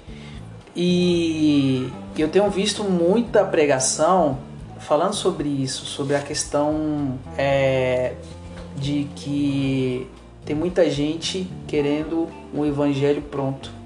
É. Um evangelho que a gente escuta e que tá bom para nós, né? E na verdade, é, muita gente sofreu para aquele evangelho. Muita gente que está ali é, desde Gênesis e Apocalipse morreu pelo aquele evangelho. Verdade. Sofreu pelo aquele evangelho, né? Então assim, tem muita gente esperando que seja uma coisa doce, né? E não espera que o que vai vir também é amargo, porque muita gente acha que assim, é, depois que depois que a pessoa é crente, depois que a pessoa, né, se converte, aí vem todas as maravilhas e tal e tudo mais, mas não é só as maravilhas. Vem também todo o processo árduo, Sim. né? E todo o processo árduo, né, ninguém quer passar. Sim. Né? Então assim, a, aceitação desse processo é que é difícil. A pessoa não quer aceitar. Uhum. Por quê? Porque dói. Ninguém né? quer sentir e, dor, né? E como nós falamos de Jó, né? não quer sentir o dor. que Jó passou até ele ter esse encontro real com Deus. Sim. Sabe? O que é, é, Paulo, que teve a transformação dele, passou até ele falar realmente: encerrei minha carreira. É. Cara. Entendeu? Uma grande verdade também, Gil, observando esses dois, dois é, heróis da fé que a gente conhece, que é Jó e, e Paulo, algo muito interessante é que eles se tornaram reféns uhum. do que eles conheciam. Esse é o é. Evangelho. Quanto mais você conhece de Cristo, mais você se torna refém do que você conhece dele. E por isso que você não tem como mais voltar atrás. Verdade. E por isso que as coisas vão cada vez mais se afunilando e isso é outra pergunta que Daniel Vitor fez aqui para ele concluir. Ele, ele faz a pergunta bem assim, ó. Por que, que deixamos o primeiro amor e o que faz o primeiro amor se esvair das nossas mãos? É porque a gente não se tornou refém de Cristo ainda. Exato. A gente não se amarrou em Cristo ainda. Exato.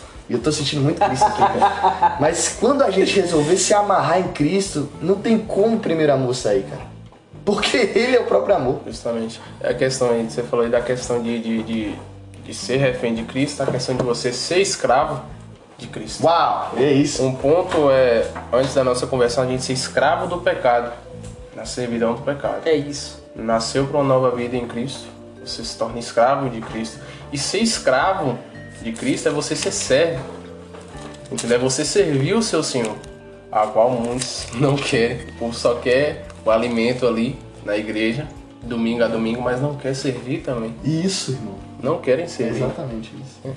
É engraçado que, eh, falando sobre esse negócio de escravo, é, como eu disse que eu tava. Ontem eu tava assistindo o um filme de, de Paulo.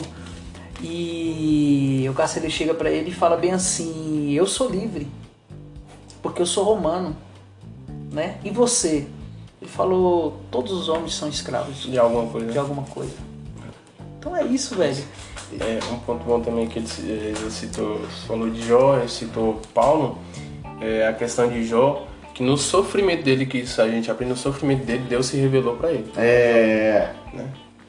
Para Paulo, na arrogância dele, Deus se revelou para ele no caminho de Damasco. Exato. E você vê na questão do sofrimento de Jó, a questão de pessoas que só querem ir para a igreja porque a vida tá ruim e quer bens materiais ou bens e tal. Beleza, só que tem que entender uma coisa. Aí vem nessa situação de Jó, você vê, poxa, Deus se revelou para ele ali no final, do teu sofrimento e, e deu tudo em dor para ele. Correto? Aí você olha para o outro cenário de Paulo. Paulo, é, é, quando era Saulo, tudo, perseguia todo mundo. Depois da conversão passou a ser perseguido. Uhum. Então você vê, se você vê ali na- nas cartas de Paulo, a perseguição, tudo que ele passou, naufrágio, picada de cobra, é, foi espancado, chicoteado e tudo, sofrimento. E qual foi a morte de Paulo? Foi decapitado. Então os cristãos têm que entender que você está no Evangelho, sim, o Senhor pode te abençoar com muitas coisas. Com certeza. A maior bênção que a gente tem que entender é a salvação. É a graça. É a salvação, a graça de Deus por, no, por nos salvar, por nos dar uma vida, e uma vida após a morte. Entende? Então a galera tem que sair dessa de que só querer bênção material, tudo bem, o Senhor abençoa. Mas entender que a maior bênção é a salvação. Né? É, é- é interessante isso que ele trouxe, porque o encontro com Deus não é marcado por bênçãos, é marcado por dor. Todos os homens que tiveram encontro com a glória nunca permaneceram mesmos, porque a dor muda. É interessante dizer isso porque se a gente cai de moto, a gente pega a moto, pilota e cai, a gente sabe que não pode mais fazer aquela mesma manobra ou não pode mais agir daquela forma, porque nós fomos marcados pela dor. Jesus, ele transformou o mundo como? Pela dor da cruz. E o problema, Ive, é que nós fazemos campanhas para coisas que já são nossas. É verdade. E eu vou te dizer algo. Campanhas que são assim não é, é- não é bênção espiritual, é ambição espiritual. E eu vou te dizer uma coisa: Deus não tem parte com ambiciosos. Deus tem partes com homens que querem ser marcados. E eu vou responder mais uma pergunta aqui: como de fato eu sei que eu tive um encontro, como eu sei de fato que eu ouvi a voz de Deus? Foi a pergunta de Jesse. Quando nós entendemos que a dor que ele traz não é para nos matar, mas é para nos transformar Uau! É para nos fazer semelhantes a Jesus, porque Hebreus vai dizer claramente, Hebreus capítulo 2, que por meio do que o filho sofreu, ele aprendeu que era obediência. E entra um ponto interessante: o encontro com Deus vai continuar e permanecer nas nossas vidas pela obediência, e é o que eu e ele sempre conversamos há muito tempo atrás, por meio do sofrimento. A gente precisa sofrer, gente. Infelizmente, nós somos ainda meninos, e todo menino aprende mais perdendo do que ganhando. Cara, não sei se, se para você também é esse entendimento, mas eu acho assim que eu entendo quando a voz de Deus fala comigo, quando ela ela não quer me exaltar. Ela quer exaltar a ele Na minha vida. na minha vida. É. E outra, quando o, o, o, a comunidade ela está dentro disso. Porque assim, quando Jesus fala amai teu próximo como a ti mesmo, eu acho que aí já é a chave.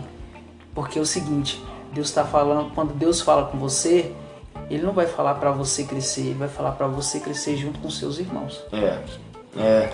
Igreja, unidade. Entendeu? Então, assim, eu acho que aí que tá a hora que você escuta realmente a voz de Deus. É quando isso não te eleva. Isso eleva a você e as pessoas que estão junto com você. Você leva o corpo. O corpo de Cristo. Entendeu? Então, eu acho que aí é onde tá a verdadeira voz. E é interessante porque um texto que eu amo bastante, eu li há muito tempo atrás, é escrito em Êxodo 21, que conta a história de homens que tinham escravos hebreus. E assim, ele comprava um escravo hebre- hebreu. E após sete anos de serviço, esse escravo hebreu ele tinha uma decisão.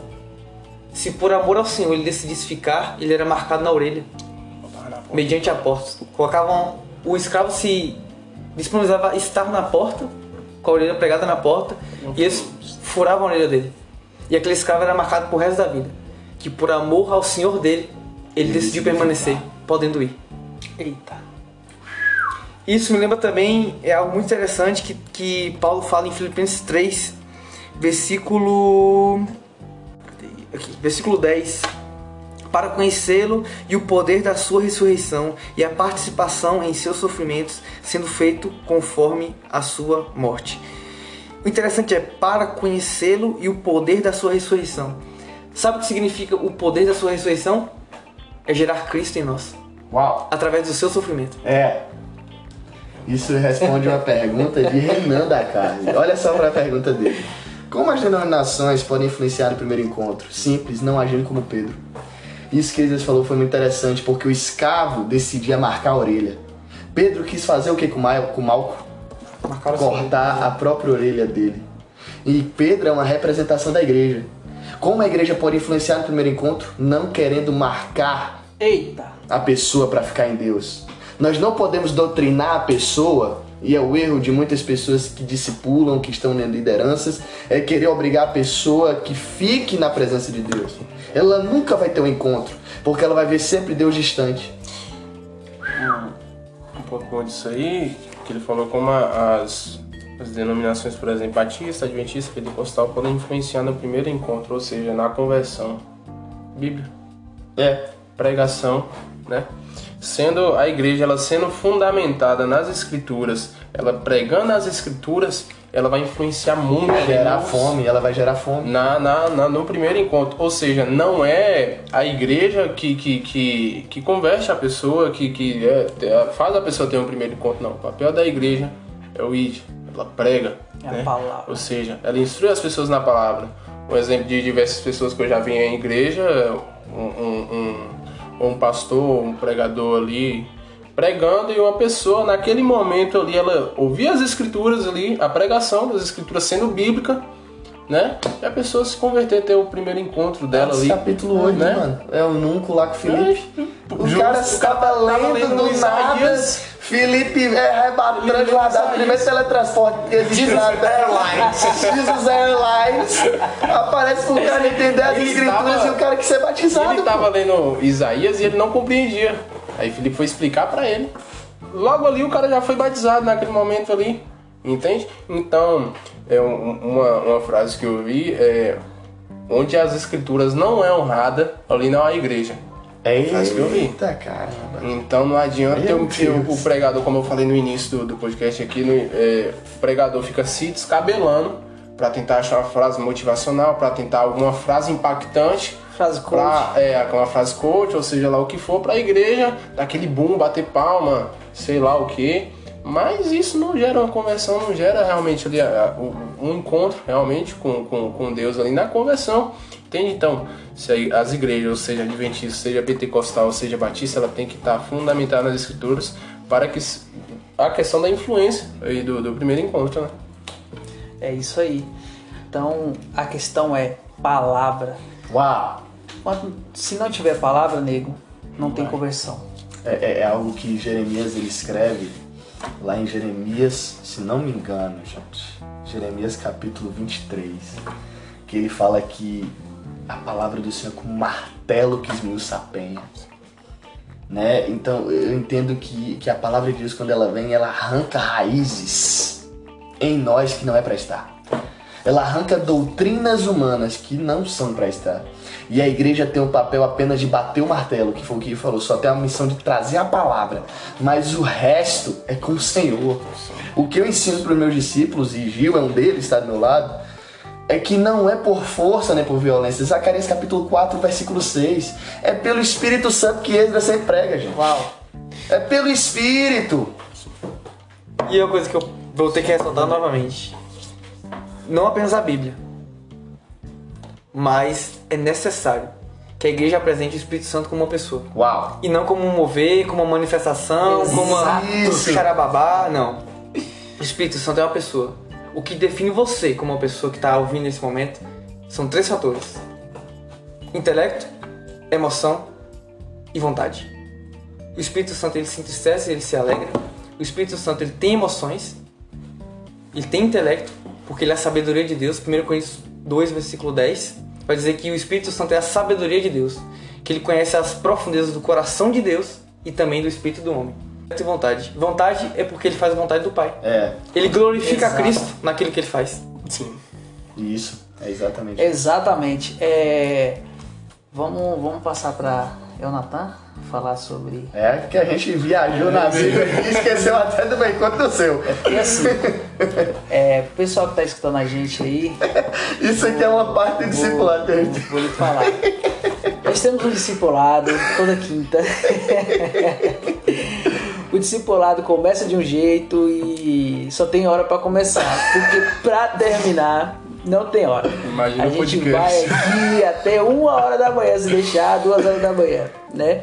Então por quê? Porque a gente tem essa essa a- o Espírito Santo ele vai agindo, ele vai ele vai fazendo com que a gente tenha esse- essa conversa e aí a gente até acaba esquecendo que estamos agora em um podcast. É, eu já esqueci total.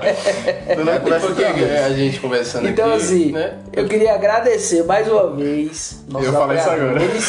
e eu vou agradecer agora ao, ao apoio. Nós temos um apoio hoje aqui. É mesmo? É. Igual temos na cave o apoio, nós temos aqui nosso amigo Hugo. É, apoio verdade. Hoje aqui, tá trazendo água pra gente. Tá aí. Você não tá trazendo as trocadilhas. Uma coquinha, por favor. Tá colocando a coquinha Em nome de Jesus, Pelo amor de Tá Deus. vendo aí Molha nosso- o bico da gente. Tá vendo aí nossas perguntas, né? Reformulando aí pra gente, é nosso apoio É, aqui. e a galera hoje. quiser mandar mais pergunta aí pra Hugo, pode mandar aí no chat dele aí, viu, gente? É. Pode mandar mais aí, viu? Chama nós aí que nós estamos. Ele tá respondendo. Bom, galera, é isso aí. Agora vamos continuar aqui é, conversando com o nosso amigo Natan. Amém. Ele que vai falar um pouco da sua experiência, do seu primeiro encontro né, com, com Deus, como, como foi. É, e, é, e é isso aí. Eu vou deixar que ele fale agora que receba o Espírito aí. Só mesmo agradecer, né, o pessoal que fez as perguntas. Verdade. né? Alguns aqui a gente já respondeu na hora que tava alguns aqui dando testemunho, né? Que foi de, de Giovana, da Igreja Sinai. Acho que a de Duda já respondeu, né? Também. Duda, Assembleia de Deus, Missão. Falta só eu responder só um- uma partezinha aqui do final aqui. Depois eu vou responder. E ainda tem outros aqui também, tá? Conforme a gente vai conversando aí, a gente vai respondendo. Verdade. É, tem também aqui a de Daniel Vitor também, né? A gente já respondeu. Obrigado, Daniel. Tem a pastora e tem Jesse. É, Renan já foi. É, a de Renan também, da Carve, obrigado também. A de Jess também. Só falta a Já, pastora. já, já foi, né? Só falta Ah, a não, pastora. falar só o finalzinho, depois eu vou comentar o finalzinho da de Jess aí. Pronto. Né? E falta da pastora, que a gente Da responde. pastora a tudo. pergunta teológica a gente responde no final. O nosso teólogo Ives Santos. Com o nosso Ives Santos, teólogo master, bacharelado. Mas bem, gente, é, falar sobre o meu encontro com Deus é falar do meu nascimento. Ô, ô, ô, gente, só, só voltando aqui rapidinho, os caras me chamam de teólogo mas eu não sou teólogo não, meu gente, eu só sou curioso. Pode continuar. Amém. É falar do meu nascimento, né? É, pra quem não sabe, eu sou filho de pastores, nasci na igreja. É, afastei por um ano, mas nada tão grave que eu fiz, ou nada tão grave que eu executei. Porém, eu preciso dizer que o Senhor, ele teve um encontro comigo desde o ventre da minha mãe. É, a palavra que foi revelada, segundo o nascimento, foi Lucas capítulo 1, nascimento de João Batista. E a minha vocação é ser profeta, né?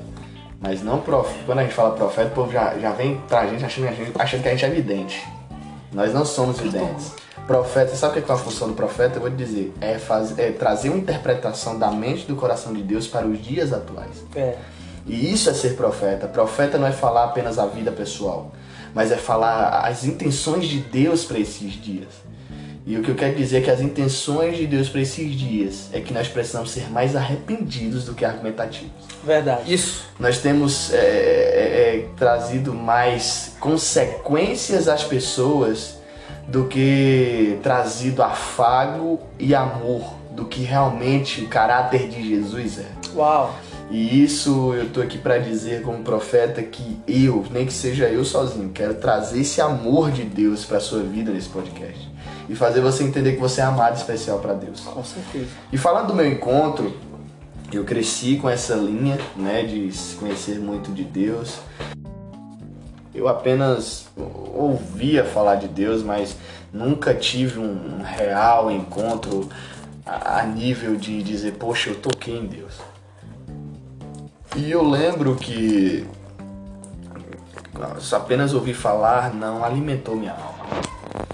E sofri com algumas consequências de vida que não cabe agora dizer sobre meu testemunho, mas acredito que todo mundo sofre, a maioria das pessoas sofrem hoje, por isso que sofrem tantos problemas, que eu vou dizer que é a paternidade, né? É verdade. E conforme fui crescendo, eu não fui enxergando Deus como pai, eu fui enxergando Deus como um ser distante. Porque sobre mim era colocado um jugo na qual deveria ser X, enquanto eu não sabia o porquê que eu deveria ser X. E algo que eu, como discipulador, é, eu tento trazer para a vida dos meus discípulos é explicar o porquê de X. O porquê que você não deve fazer, o porquê que, que isso é errado, o porquê que isso é inconveniente. Porque eu fui ensinado de uma forma que eu não deveria fazer, mas eu não sabia o porquê. Aham. E Deus ficava distante na minha cabeça. E isso foi me trazendo algo tão negativo que eu afastei. E afastando, eu fiquei um período fora. E eu experimentei algumas coisas. E é engraçado como Deus é, porque Ele faz questão de te buscar lá fora se for preciso. Você se afastou, você tinha quantos anos, mano? Eu tinha 17 anos, 17 anos, 17, 16 para 17. Foi um período em que é engraçado na vida de toda pessoa de Deus que nasce, vem amigos para mostrar o que é o mundo se os pais não ensinam direito. É verdade. E na minha vida não foi de- diferente, né? Eu conheci pessoas, me relacionei com pessoas que me faziam ver que o mundo era legal. Só que quando eu fui pro mundo, realmente ele tem coisas prazerosas, mas são instantâneas. O que a terra oferece não é eterno. E eu vou te explicar no sentido literal. Quando você arranca um fruto da árvore, qual é a tendência dele? Morrer se você não ingerir. A mesma coisa é tudo que vem da terra. A terra, ela te dá um fruto, ou seja, ela te dá uma bebida, ela te dá um cigarro, ela te dá um show, você arranca isso da árvore. Só que a tendência não é te satisfazer, é te matar, É. é morrer, porque aquilo é instantâneo. E eu precisava de algo que fosse eterno. E Deus ele faz questão de muitas das vezes, se você não vai até ele, ele vai até você. E eu me lembro que eu fui numa igreja e ali eu sei que eu fui tocado. Eu estava perto de completar 18 anos. É, E o Senhor usou uma pessoa na qual ela falou, cara, Deus ele está te chamando.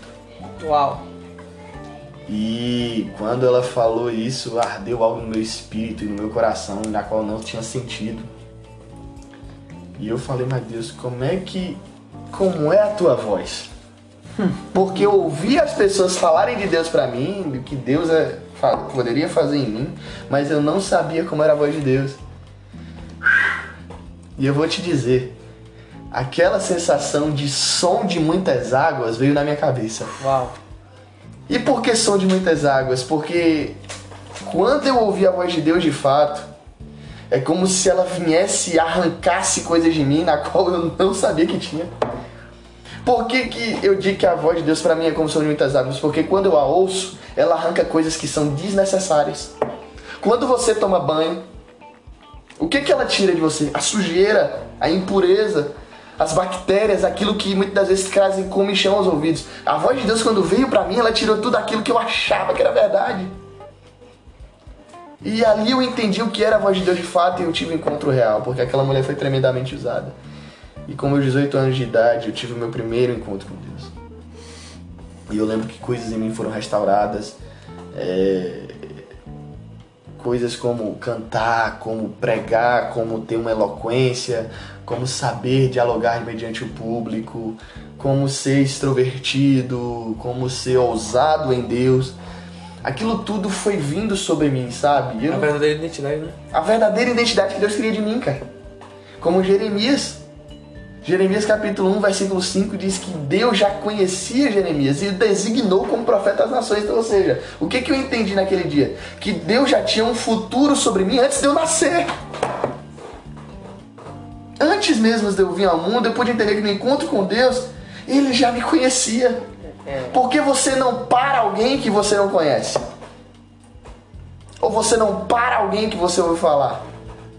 Aí você pode dizer que é profeta e dizer, não, mas eu paro pessoas que eu não conheço. Mas você ouviu algo de Deus a respeito dela, então você conhece ela no teu espírito. Verdade. Isso. Então, ou seja, Deus nos para e Deus fala conosco porque Ele nos conhece antes mesmo da gente existir. E eu entendi aquilo aquele dia. E a minha experiência de encontro foi nos meus 18 anos, foi o primeiro encontro que eu tive com Deus. Lógico que eu tive oscilações, lógico que eu tive altos e baixos dentro da igreja, de falar, poxa, será que eu tô no caminho certo? Mas sempre a voz de muitas águas veio na minha cabeça porque agora eu fui tocado e marcado. E algo que eu quero dizer para as pessoas, frieza espiritual acontece. Não leve isso como carga para sua vida, ela vem mesmo. Porque a gente vive com estações. Tudo que é revelado na terra é manifestado também no espírito. Quais são as estações que nós vivemos na terra? Verão, outono, inverno e primavera. No espírito a mesma coisa. Só que eu lembro de um conselho de Paulo na, na última carta de Timóteo. Ele fala: vem antes que o inverno aconteça. e é isso que eu ouço Deus falar, filho, corre para mim antes que o inverno chegue. Então, eu estou muito sentindo Deus aqui. Então, quando nós é, entendemos que a frieza espiritual está perto de chegar, corra para Deus. Corra para Deus. E é isso que eu tenho feito, tentado pelo menos fazer. Porque quando eu senti que meu primeiro encontro foi como o som de muitas águas que me limpou de verdade, eu nunca mais quis largar Deus. Uau! É, queria te perguntar assim, vai ser diferente do, da pergunta dos meninos, mas eu acho assim que tem muita gente que passa por isso e muita gente também tem curiosidade com isso. Ser filho de pastor é barra, né? Ser filho de pastor é complicado porque as pessoas te colocam no referencial divino que você não é. Elas te endeusam e acham que você é santo e imaculado, sendo que você não. E isso para todo filho de pastor é uma barra, porque você é obrigado a viver uma vida e é obrigado a viver passos que ainda não é o seu tempo de viver. Porque as pessoas colocam filho de pastor como pastor. E nem sempre o filho de pastor vai ser pastor. Pastor está lá nos cinco mistérios. Eu acho que tem muita gente que é, se, se debate ou às vezes em algum momento da vida ou já ouviu falar tipo assim, olha lá o filho do pastor que tá fazendo. Você já ouviu muito isso? Já. Já, já ouvi demais de chegar a situações em que eu não podia nem rir com amigos na escola. Nossa. Dizer, cara, tu não pode, tu é filho de pastor. Fala, meu Deus, se não posso sorrir, tá, tá barril. tá barril. Difícil. Complicou, agora lascou. Como é que, como é que eu vou viver então? Né? E é, é, coisas simples, coisas como usar um estilo de roupa, como assistir um desenho animado. A gente é muito é, visto é, como um ser diferenciado sendo que a gente ainda é mesmo humano. A gente está senta na mesma mesa. O que eu aprendi no Senhor hoje, quando isso foi desligado da minha cabeça, que eu não era filho de pastor, era filho de Deus, é que quando nós sentamos na mesa, não existe diferença de altura. Nós somos todos da mesma edificação e todos do mesmo tamanho. Porque, ó, a gente está equivalente, pô. Então eu aprendi que o reino de Deus é como uma mesa. Ninguém é maior que ninguém. É claro que existem hierarquias que Deus coloca, mas isso não significa que a tua essência é maior que a minha.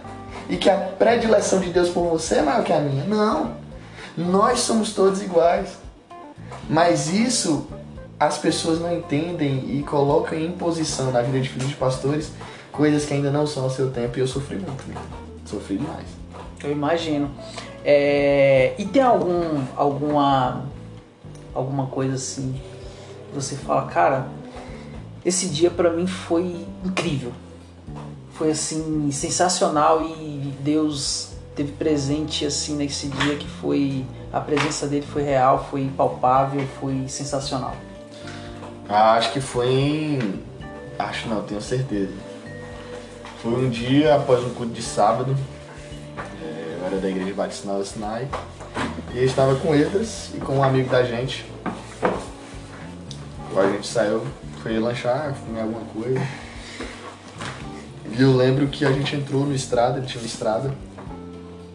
E a gente começou a chorar descontroladamente. Você entendeu o Uau!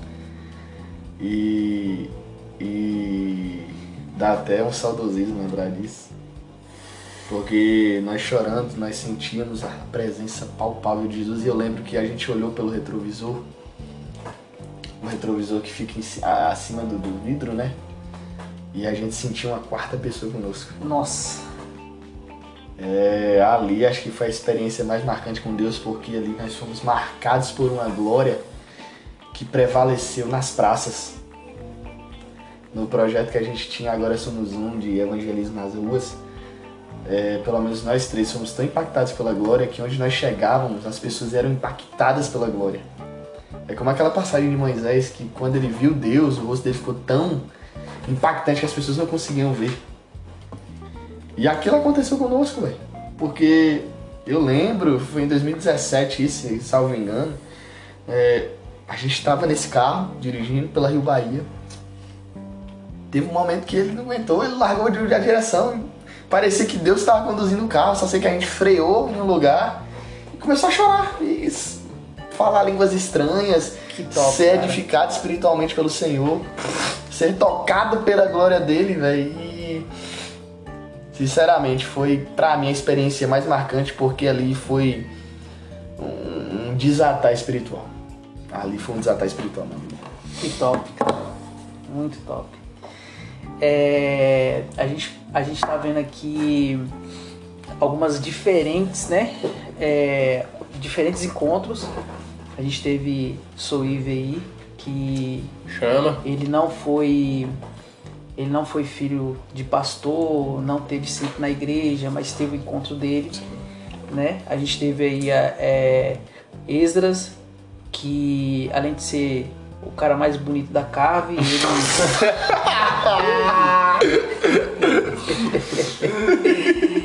ele teve o seu momento, né? E ele já foi gerado desde pequeno ali um certo um certo encontro com Deus ali, a mãe dele, né, levando ele para para ser apresentado na igreja, né?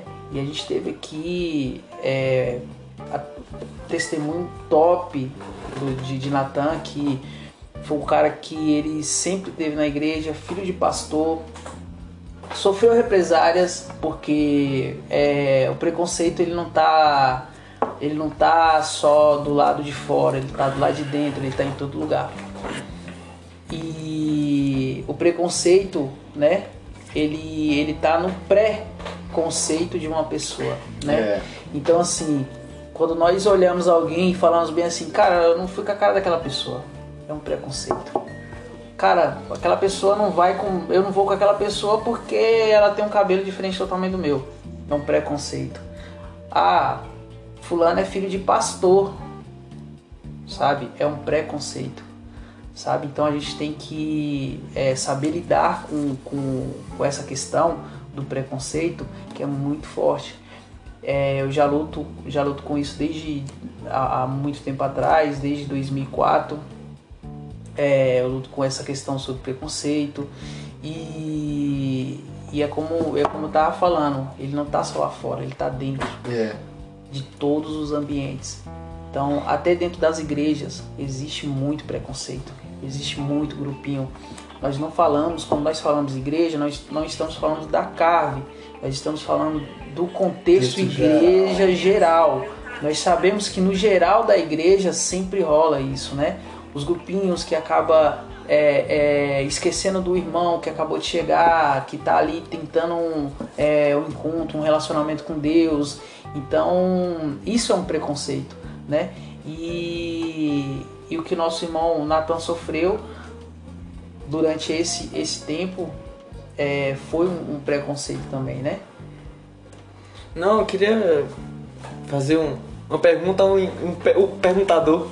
Amém. Que é um conselho que você pode deixar para aquelas pessoas que também são filhos de pastores Sim. e que também vivem ou estão passando por situações como a que você passou. É... Um conselho que eu poderia dar é se apeguem em Jesus. Algo que eu até aprendi nesses dias é que a opinião de Deus vale muito mais que a opinião dos homens. E para os filhos de pastores eu queria dizer que não se apegue à opinião dos homens a seu respeito. É, entenda que você é humano. É, o que eu poderia dizer é entenda que você é humano e que você não é super-homem. Que você não precisa provar nada a ninguém a não ser pro Senhor. Eu acho que isso vai aliviar a tua cabeça e aliviar o teu coração. O que Gil falou foi é fato. A gente vive numa geração que infelizmente a depressão tomou conta. E para filhos de pastores isso tem sido completamente evidente. As pessoas colocam cargas e julgos antes do tempo. Então o que eu gostaria de dizer em conselho é se apeguem ao que Jesus pensa de vocês e não se atrelem à opinião dos homens e não peguem barras que não são de vocês. Bem. É, agora, para a gente finalizar nosso período de, né, de testemunhos de encontros, eu acredito que a gente poderia perguntar para Gil como é que ele foi tocado pela presença, como é que ele foi marcado por essa glória de Deus e, e assim ele está falando para a gente, relatando como é hoje a vida dele com o Senhor e principalmente ele que é casado no nosso meio, único casado no nosso meio, como é que isso reflete na sua família, Gil? Ah, só lembrando aí, meu galera, vocês vão ouvir aí, Gil era o Tupac de conquista. o Mano Brau da galera aqui. Chama, Mano Brau aí do Barra Alegria. Vocês vão ouvir aí, gente. Até Deus. videoclipe o cara já teve. Sabotagem. Manda aí, Gil, vai, o que, que você tem aí pra nós aí, né? Boa. Pra ouvir um pouquinho da história desse cara aí. Bom, muito bom, muito bom. Cara, sensacional. Mais uma vez, é, a gente sempre agradece a vocês que tá aí com a gente até agora, né? E ouvindo toda, todo esse depoimento, toda é, todo, tudo que a gente falou aqui, que eu tenho certeza está sendo válido para muita gente aí, né? E assim, eu tive uma vivência totalmente diferente da, da, da- dos meninos aqui, né? Eu acho que eu sou mais velho daqui, né? Então, sou casado com, com a Cris, que também faz parte do, da, da CAVE. E assim, é, meu encontro com Deus, é, cara, foi surreal. Eu digo que, que para mim chegar até ali demorou muito, né? E eu hoje eu falo para Deus direto, Deus, por que, que o Senhor não se apresentou para mim antes? Sempre falo essa frase. Mas nós sabemos que todo processo tem tem sua hora, tem seu momento, né? Hoje eu tenho essa mentalidade, né, de que é, tudo aconteceu na hora que tinha que acontecer, né? Então assim, eu é, sou filho de pais separados, né? Meu pai me levou daqui de Conquista quando eu tinha 5 anos de idade e morei por lá em São Paulo é, por muitos anos, né? E durante essa, essa caminhada eu morei com a minha com a minha madrasta e meu pai e o que que acontece? Eu a todo momento eu tive assim o contato com a igreja, tive o contato com com a igreja católica, meus meus não só meus pais, mas minha minha madrinha na época que me criou, ajudou na minha criação, ela também era católica e ela e ela me, me apresentou o evangelho e tudo mais. Só que assim, eu nunca tinha tido é, um real encontro, né? E durante um bom tempo da minha vida eu passei nessa transgressão aí entre católico e espírita também. Cheguei aí pra, pra espírita, pra espírita Allan Kardec. E aí eu fiquei um bom O cara era do bonde de Chico Xavier, velho. Ó. E aí eu, eu passei um bom tempo da, da minha vida é, dizendo que eu era mais espírita do que católico, porque eu comecei a aprender mais, a procurar mais sobre, sobre o espiritismo e tudo mais. E o que, que acontece? Eu tive um- uma passagem em 2000, 2004 pelo hip hop. É, o meu 50 a minha, a, a minha maturidade veio dali, do hip hop. Quando eu conheci o hip hop, eu estava fragilizado. Foi uma época que foi logo quando meu pai separou da minha madrasta e eu tinha uma minha filha já estava por vir na época e para mim foi um choque assim, muita emoção, muita coisa acontecendo ao mesmo tempo e o hip hop praticamente me tirou das ruas, né? E por quê? Porque naquele contexto meu pai tinha ido embora, minha madrasta tinha ido para outro lugar, morei sozinho, era eu e meus irmãos. Morou sozinho assim quanto tempo, Ju? Cara, naquela época a gente ficou basicamente quase um ano morando sozinho. E nisso tá esperando sua filha, no caso. E nisso minha filha já tava por vir já. E aí, nesse período, foi um período assim muito é, meio que forte pra gente, porque Sim. esse período a gente chegou a comer arroz com vinagre. Nossa, caraca. A gente não tinha um, um, um, gás dentro de casa, a gente teve que. Eu, eu, eu tava falando que eu vou até escrever um livro chamado, chamado Macarrão na Cafeteira.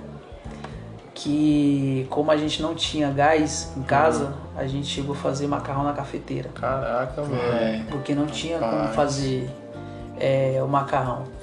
E aí, assim, nesse período chegou vários convites, né? Sim. O mundo acaba trazendo vários convites. Então eu recebi convite do tráfico para entrar no tráfico. Sim, sim. É, e então foi um período muito forte pra gente. Só que o hip hop me tirou disso. Se eu não tivesse no hip hop na época, eu tinha ido pro tráfico. Sim. Eu tinha ido para outro meio, porque eu precisava sustentar minha casa Sim. com os meus irmãos e, e, e, tinha uma filha por vir, Sim. né? Então o hip hop me tirou desse meio. Eu conheci pessoas que, que hoje são até hoje são meus amigos, Sim. sabe, de conhecer toda a minha história, de, de conversar comigo sempre. E esse período foi muito bom para mim. E lá eu passei um ano, meio, um ano e meio depois desse, desse período e vim embora para cá, para Conquista. Isso em 2005, mais ou menos, eu vim embora. Meu pai foi lá e falou, oh, vamos embora, mais eu e tal. E, e aí... um ponto legal também que eu achei, porque a galera tem muito preconceito com a galera do hip hop. Né? Pois é. Achando que hip hop é só esse negócio que leva a galera pra rua. Então é. a galera aí que tá ouvindo o Gil falar, o hip hop tirou ele das ruas. Salvou das ruas. Né? Na verdade, a essência do hip hop, né, é que assim, é, o hip hop ele é, eles são cinco elementos, né? E a junção desses cinco elementos é que forma o hip hop.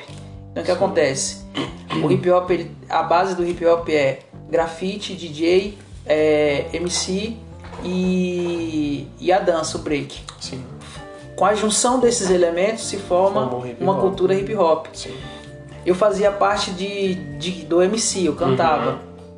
Então, é, é, é, foi, foi isso que, que me fez ver o que realmente é a droga, o que é realmente Sim. a rua em si. Por quê? Porque as letras do, do MC, ele conta o que está acontecendo ao Sim. seu redor. Sim.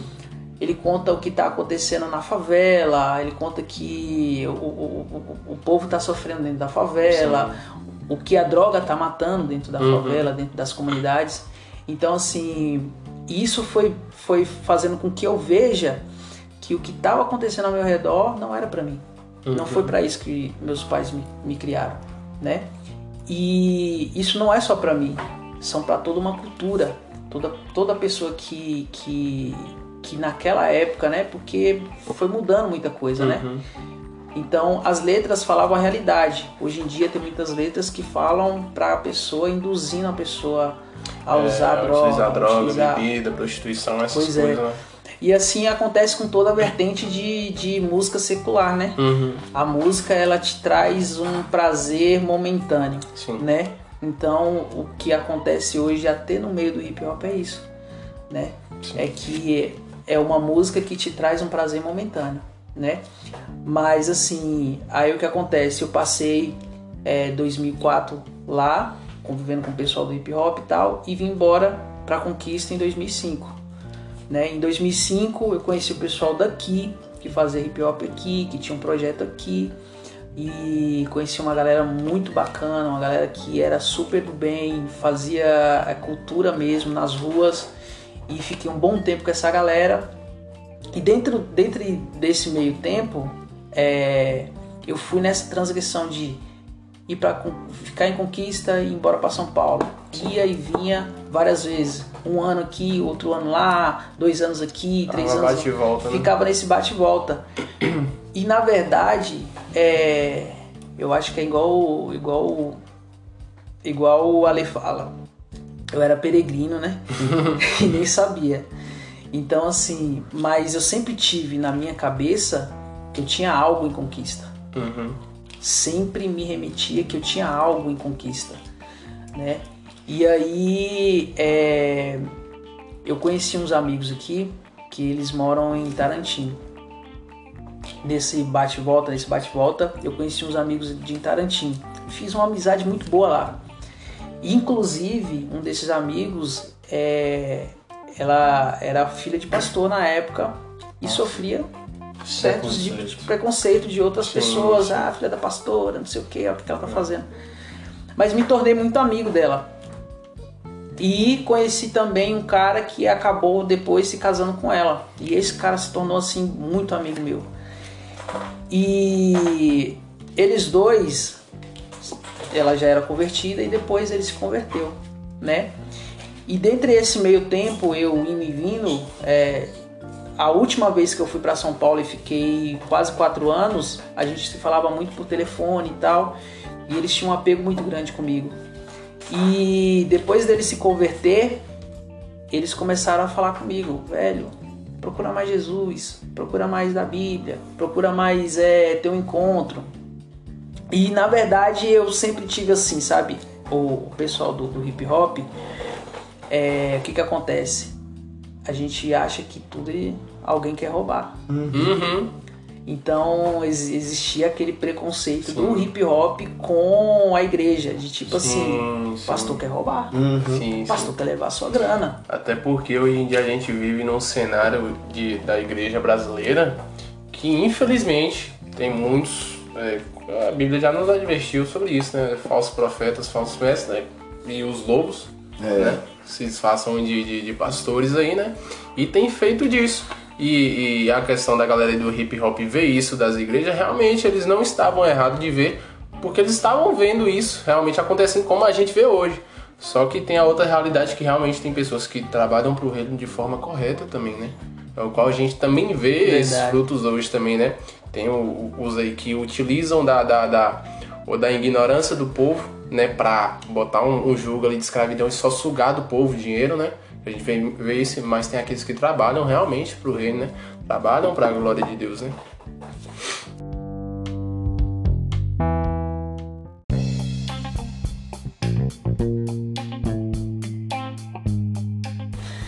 Então, mano, aí como eu tava falando, né? Eu eu encontrei, tinha esses amigos aí que estavam me falando, né, de encontro, de, de, de ir pra igreja, né, de procurar um pouco mais Deus. E eu sempre falava, cara, eu só viro evangélico se um dia Deus realmente tocar no meu coração. Eu sempre falei isso. Ah, eu só entro pra igreja se um dia Deus tocar realmente no meu coração né? E aí o que acontece? É, eu morando. fato, né, Você só vai se for pra casa. Não é? Mas aí que acontece? Eu morando lá em São Paulo, nessa, nesse período, nesse último período que eu morei lá, eu passei assim por um tempo em que eu me sentia muito sozinho. Eu morei lá quase três anos, eu fiquei lá três anos dessa última vez que eu fui.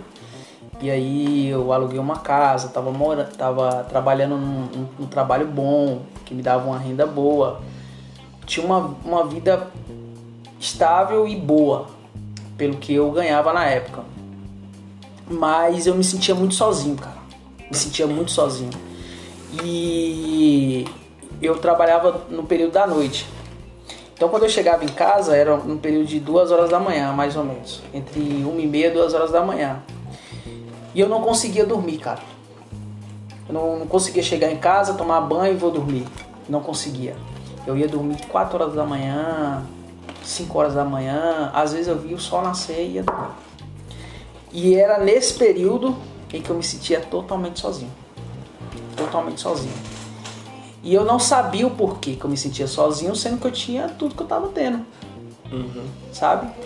eu tava tendo, eu tava vindo com, com, com um período com a minha filha muito bom, minha filha tava sempre na minha casa. É, é, eu, eu sempre fui um cara naquela época em que tive muito relacionamento, me relacionava muito.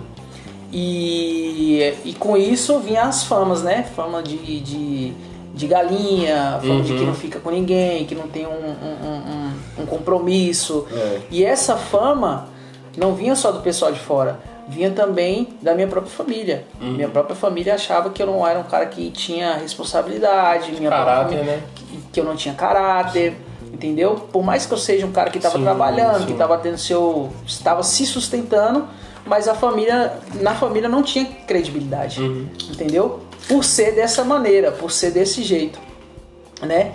E foi aí que eu encontrei minha, minha atual esposa, né? A gente se conheceu pelo, pelo Facebook e durante seis meses a gente ficou conversando e pouco antes da gente se conhecer eu tinha vindo passar férias aqui em Conquista. E nesse passar férias, que eu fiquei mais ou menos um mês aqui, eu fui em Tarantim. E lá o pessoal me chamando para ir para a igreja e tal, para ir conhecer a igreja que eles frequentavam. Eu fui e conheci. E ali eu acho que ali Deus já estava tentando colocar uma semente. O, esse amigo meu fez o apelo, falou meu nome no apelo. Hum. Eu fiquei na minha e tal. E ele falou: Não, mas na hora certa Deus vai tocar no seu coração. E aí, dali, quando eu voltei, eu comecei a escutar alguns louvores, que eu Sim. não escutava louvor. Meu negócio era só música secular, sempre gostei. E eu cheguei a ser DJ, né? Então, quem é DJ gosta de Eu ouvi bastante ouvir música, né? bastante música. né? Então, assim, eu, eu gostava muito de ouvir música, principalmente é, samba, é, pagode. Gostava muito de escutar, né? Os funks da época era muito bom, né? Hoje tem, né? Alguns funks aí que só Jesus. Né? Mas assim. Nem Jesus, né? É. Então, assim, eu ouvia muita música e eu gostava muito de escutar música. E nos tempos que eu tava solitário, o que me sustentava mesmo era ouvir música. Conheci a Cris. E aí nós. Eu conheci ela por, por Facebook, igual eu tava falando. E aí a gente foi conversando durante seis meses. E nisso Deus já tinha colocado no meu coração que realmente era pra mim voltar pra conquista. Sim. E aí quando eu conheci Cris, isso só aumentou. Eita, valeu, Cris! Você arrebentou aí. E aí é, nós ficamos conversando e aí eu dei o pontapé inicial e vim embora. E nesse meio tempo, a Cris, ela, ela me falou que ela já tinha sido, né? Já, já tinha sido da igreja, só que ela estava afastada, já tinha um tempo. E, e volta e meia a gente ia para Sinai. Sim. De uma hora ou outra a gente falava, vamos na Sinai? Vamos, vamos. Ela foi, me apresentou e de vez em quando a gente ia lá e tal, via o culto. Mas beleza, nisso a gente ficou, já estava junto há uns dois anos mais ou menos. Foi quando eu, eu, eu comecei a trabalhar em um, um- um- em uma, um delivery que o meu patrão ele era evangélico. E nesse, nesse delivery ele falava muito sobre conhecer a Deus, né? Sobre, sobre ter um encontro com Jesus e tal. E eu escutava e tal, mas eu ficava na minha, né? E teve um final de semana que pra mim foi o final de semana. É, nós estávamos lá e tal, numa sexta-feira, estávamos lá com- fazendo os trabalhos normais e tal, e tinham cinco pessoas dentro da, do, da cozinha. Era eu, meu patrão e mais um funcionário, né? E tinha duas mulheres. Uma delas era a irmã Lília, que hoje é da, Hum, da, nossa, rapaz. da nossa igreja. E aí a gente tava ali e tal, conversando e batendo um pouco de resenha e tal, não sei o que. Quando eu fazendo um prato ali, de repente eu escutei uma voz. André. Ô André. Aí eu parei. Olhei pro lado. Aí o outro rapaz que trabalhava com a gente olhou pra mim também. E o André olhou pra gente, né? Que é o, o, o nosso, nosso patrão. Ficou olhando. Foi quem que falou. Só que eu não falei. O funcionário também não falou. E as meninas não escutaram. Mas foi uma voz Nítida, né? nítida. Mas uma voz suave. Sabe? E naquele momento, é, nós até olhamos para ver se tinha alguém na, na, na porta, alguém chamando e tal, e nada. Não tinha ninguém. E naquela hora ele falou, o André falou, né? Falou, se não foi nenhum de nós aqui e as meninas não escutaram, simplesmente era Jesus querendo falar alguma coisa com a gente. Fiquei pensando, falei, cara, será que eu tô doido? Sabe?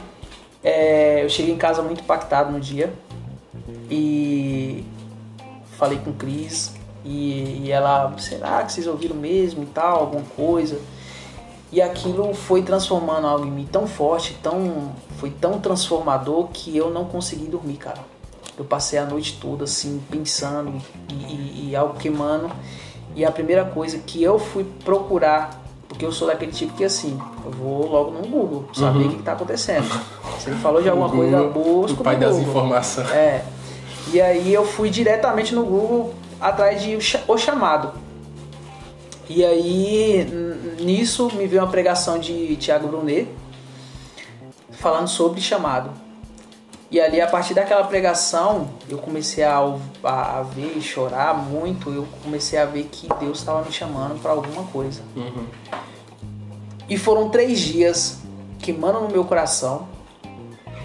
A gente colocou algumas, algumas coisas pra ver, pregações durante o dia, que ela viu que eu fiquei muito impactado. E eu chorava muito durante o dia. Coloquei um filme de Jesus. E ali, aquele filme eu vi de uma forma totalmente diferente, que eu não tinha visto das outras vezes que eu tinha assistido. Eu chorava muito durante esses dias. E uma pessoa me veio com uma revelação. E essa revelação me, me impactou muito, porque a pessoa, que é minha cunhada, ela chegou e falou bem assim: Eu vi você é, pregando e tinha muita gente em volta. Eu não sei o que foi, mas eu tive essa, essa visão. Eu vi você na frente de algum local e você estava bem vestido e pregando, falando sobre Deus, e as pessoas escutavam. E aquilo falou bem assim, velho, é isso. Sabe? Aí na mesma semana eu fui pra igreja e me converti. Na hora do apelo eu já levantei a mão e fui e tô até hoje. Vai fazer. fez dois anos. E a, É, tava ouvindo você falar aí, viu? É, e algo que muito marcou é que Deus. Deus parece que muito, com, com algumas pessoas ele prepara primeiro um ambiente para receber. Né? Teu casamento foi isso. E eu queria te perguntar, o teu, o teu casamento teve impacto nesse encontro com Deus? Muito. Primeiro que eu acabei resgatando minha esposa, né? Ela estava afastada, já tinha um tempo, e quando ela viu minha conversão, ela voltou também para Cristo, né? Então, assim, o impacto do meu casamento foi muito grande, por quê? Porque uma família, hoje eu vejo que uma família sem Cristo no meio, a família é conturbada, né? Então É, nós, nós, nós vivíamos em, em tempos assim de que nós preparávamos o amanhã, saca? A gente falava sobre ter coisas materiais, a gente queria ter coisas materiais, a gente queria ter casa própria, casa boa, carro, ter um, uma moto na garagem, sabe? E, e não, não queríamos saber de que forma seria, sabe? Então, assim, hoje é engraçado que a gente gosta de falar que a gente vive de milagres. Todo dia pra gente é um milagre. Porque hoje nós não pensamos que, poxa, dia 5 o dinheiro, se o dinheiro não cair, a gente não vai ter a feira. Hoje a gente sabe que Deus vai prover, sabe? E, e Davi, que é o meu presente, que eu falo que é um presente que Cris me deu, que é o filho da Cris no outro casamento, mas é como se fosse meu filho, ele é um profeta. Ele fala coisas que, que, que é muito bom de se escutar, sabe? E a gente sabe que é o porquê, que é o porquê a gente está buscando, que é porque a gente está trazendo Bíblia para casa. A gente sabe que é a palavra que está aqui dentro, a gente sabe que é o orar toda vez que a gente vai almoçar, a gente ora junto, a gente é, assiste filmes, né, de, de às vezes filmes de, de, de, Jesus e tal. Então tudo isso é um impacto dentro da família, né? E meu casamento em si, ele tem sido muito mais é, é, mais construído, mais sólido, sabe? É, mais né? concreto, sabe? É, a raiz ela, ela, ela criou mais, sabe? Profundidade. Mais profundidade. Então, é, e hoje a gente busca muito assim falar com Deus antes de qualquer atitude. Pai, o Senhor realmente quer isso para as nossas vidas? O Senhor quer realmente que eu faça isso? O Senhor realmente quer que eu vá fazer isso? sabe? Então, assim, se a gente não tem essa, essa resposta, se a, gente, se a gente ouve um não, a gente fala, então não vamos fazer, sabe? E são coisas que a gente, a gente faz ao longo do caminho da nossa jornada, em que às vezes a gente, a gente erra, né? A gente toma uma atitude sem perguntar se realmente aquilo, né? se realmente Deus queria que a gente fizesse, e aí a gente acaba no erro. A gente acaba errando e acaba é, é, se frustrando, né? Uhum. Se frustrando porque fez algo e achava que era e acabou não indo, né? Então, o meu relacionamento hoje com, com, com Deus, com o Pai, é, é, é surreal, cara. É uma vida de dependência, né, Gil? É dependência total. E assim, é, eu tive problema com a, minha, com a minha filha sobre depressão também. E se eu não tivesse a estrutura que eu tenho a intimidade que eu tenho com Deus hoje, eu não saberia chegar lá, sabe? Conversar com ela. Porque ela teve essa, essa, esse momento, né? E eu tive o, o, o prazer de ir lá e falar: Filha, Deus quer que você seja assim, quer que você caminhe desse jeito, quer que você faça dessa maneira e Ele ama você, sabe? Então, quando ela ouviu isso, ela tomou uma outra postura. E hoje, graças a Deus, ela saiu dessa dessa dessa depressão, desse, dessa prisão, dessa prisão emocional. Ela, graças a Deus. Que é então, é terrível. então assim, é, se eu não tivesse a base e a estrutura, a maturidade que hoje eu tenho em Cristo, eu não saberia lidar com isso sabe? Então, muita coisa hoje eu vejo que se eu não tivesse a maturidade que eu tenho em Cristo, a maturidade que de ler as escrituras e entender como Paulo viveu, como, como os heróis da fé viveram, sabe? Eu não, não saberia lidar com cada coisa, sabe? É interessante que você falando isso, Gil, é, é, é nítido ver que na sua vida tem se cumprido algo que era nítido na vida de Jesus também. Em João vai dizer que Jesus ele só fazia o que ele viu o Pai fazer. Eu acho que você tem feito e tem deixado fluir o que você tem visto de Jesus.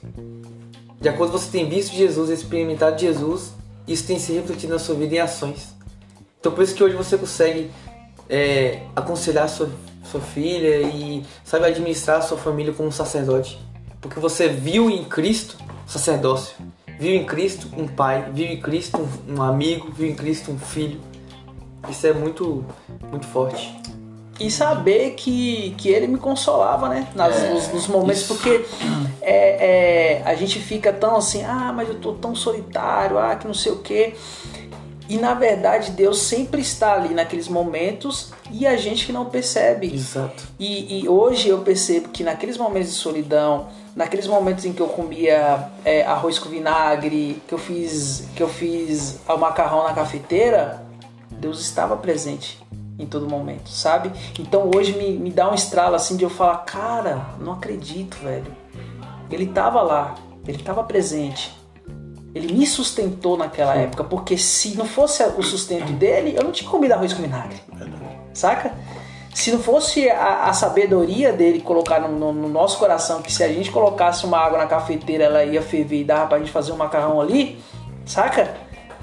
não tinha acontecido. Então ele estava presente, ele se manifestou.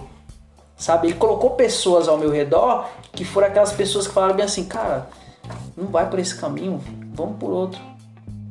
Sabe? Então é a sabedoria dele em todo momento. Isso. Yeah. Saca?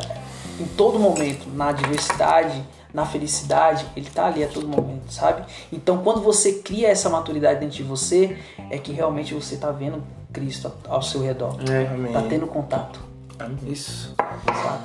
E é interessante porque é, isso que você falou me lembra muito a um filme que eu assisti. E eu amo esse filme, que se chama A Cabana.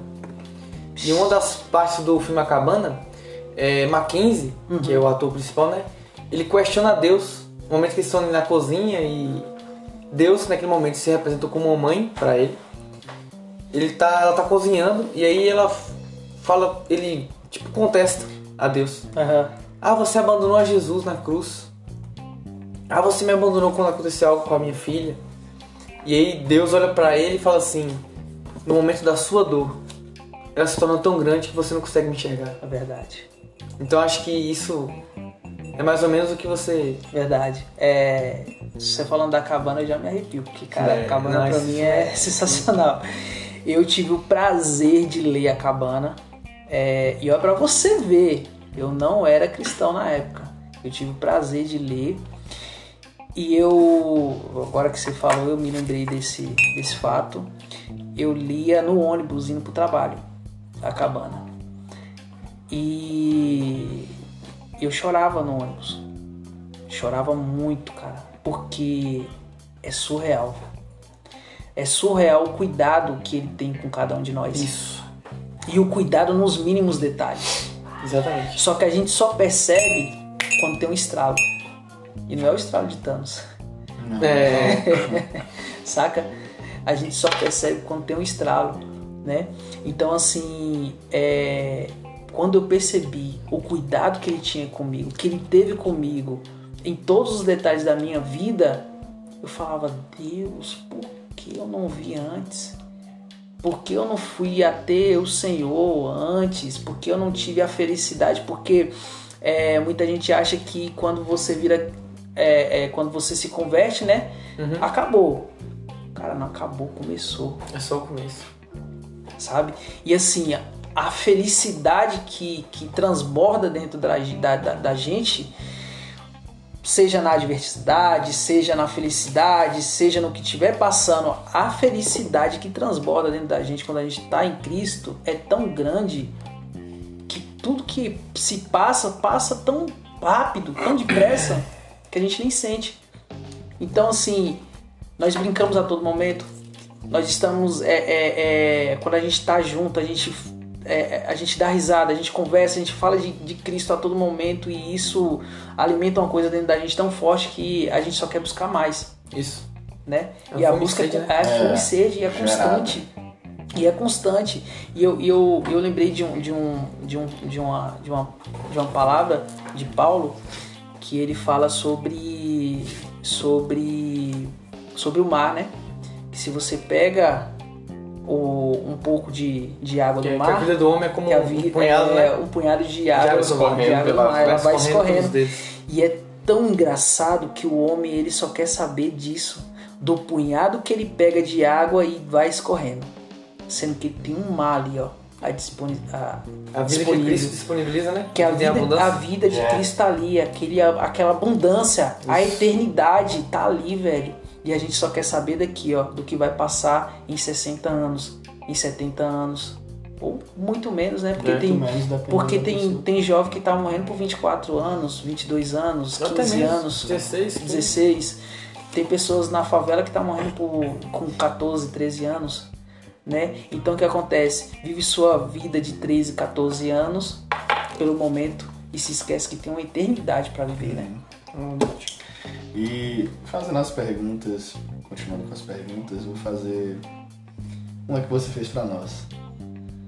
Qual, assim, você acha que foi a experiência mais marcante que você teve com Deus que você disse a si mesmo, cara? Dessa vez eu sei que eu tive um encontro. Cara, eu tive assim. É, eu, eu, eu falo que a cave pra mim ela tem sido assim um, divido- um divisor de águas assim na minha questão é, ministerial assim sabe porque desde que eu que eu, eu, eu fui batizado na Sinai e eu fui pra cave né Mas a cave ela tem me trazido assim uma presença muito forte de Deus, sabe? E mesmo mesmo depois da cave, eu tive várias experiências em que eu tive assim um, um, um contato muito forte com Deus. Mas eu tive uma experiência com, com Jesus antes de eu ir para a cave. É, eu tive um sonho em que Jesus aparecia para mim no sonho. Eu estava num campo e nesse campo ele aparecia na minha frente com vestes normais, igual a gente veste hoje, uma calça jeans, um, uma camisa normal. Só que ele tava com microfone, né? Falando algumas coisas. E, e na minha frente ele pegava o pão e fazia como se ele estivesse fazendo a ceia. Caraca. E nessa hora eu olhava para trás. Quando eu olhava para trás, tinha uma multidão de gente. Uma multidão. E aí eu começava a chorar no sonho e olhava para frente de novo. E aí ele tava continuando falando e eu tava tão perto, mas tão perto que eu conseguia chegar perto assim das vestes dele para tocar nele. Só que nessa hora eu acordava. Uau. E assim, esse sonho para mim foi muito impactante. Eu acordei assim, como se eu tivesse, sabe, num, num lugar em que não era, não era esse, saca?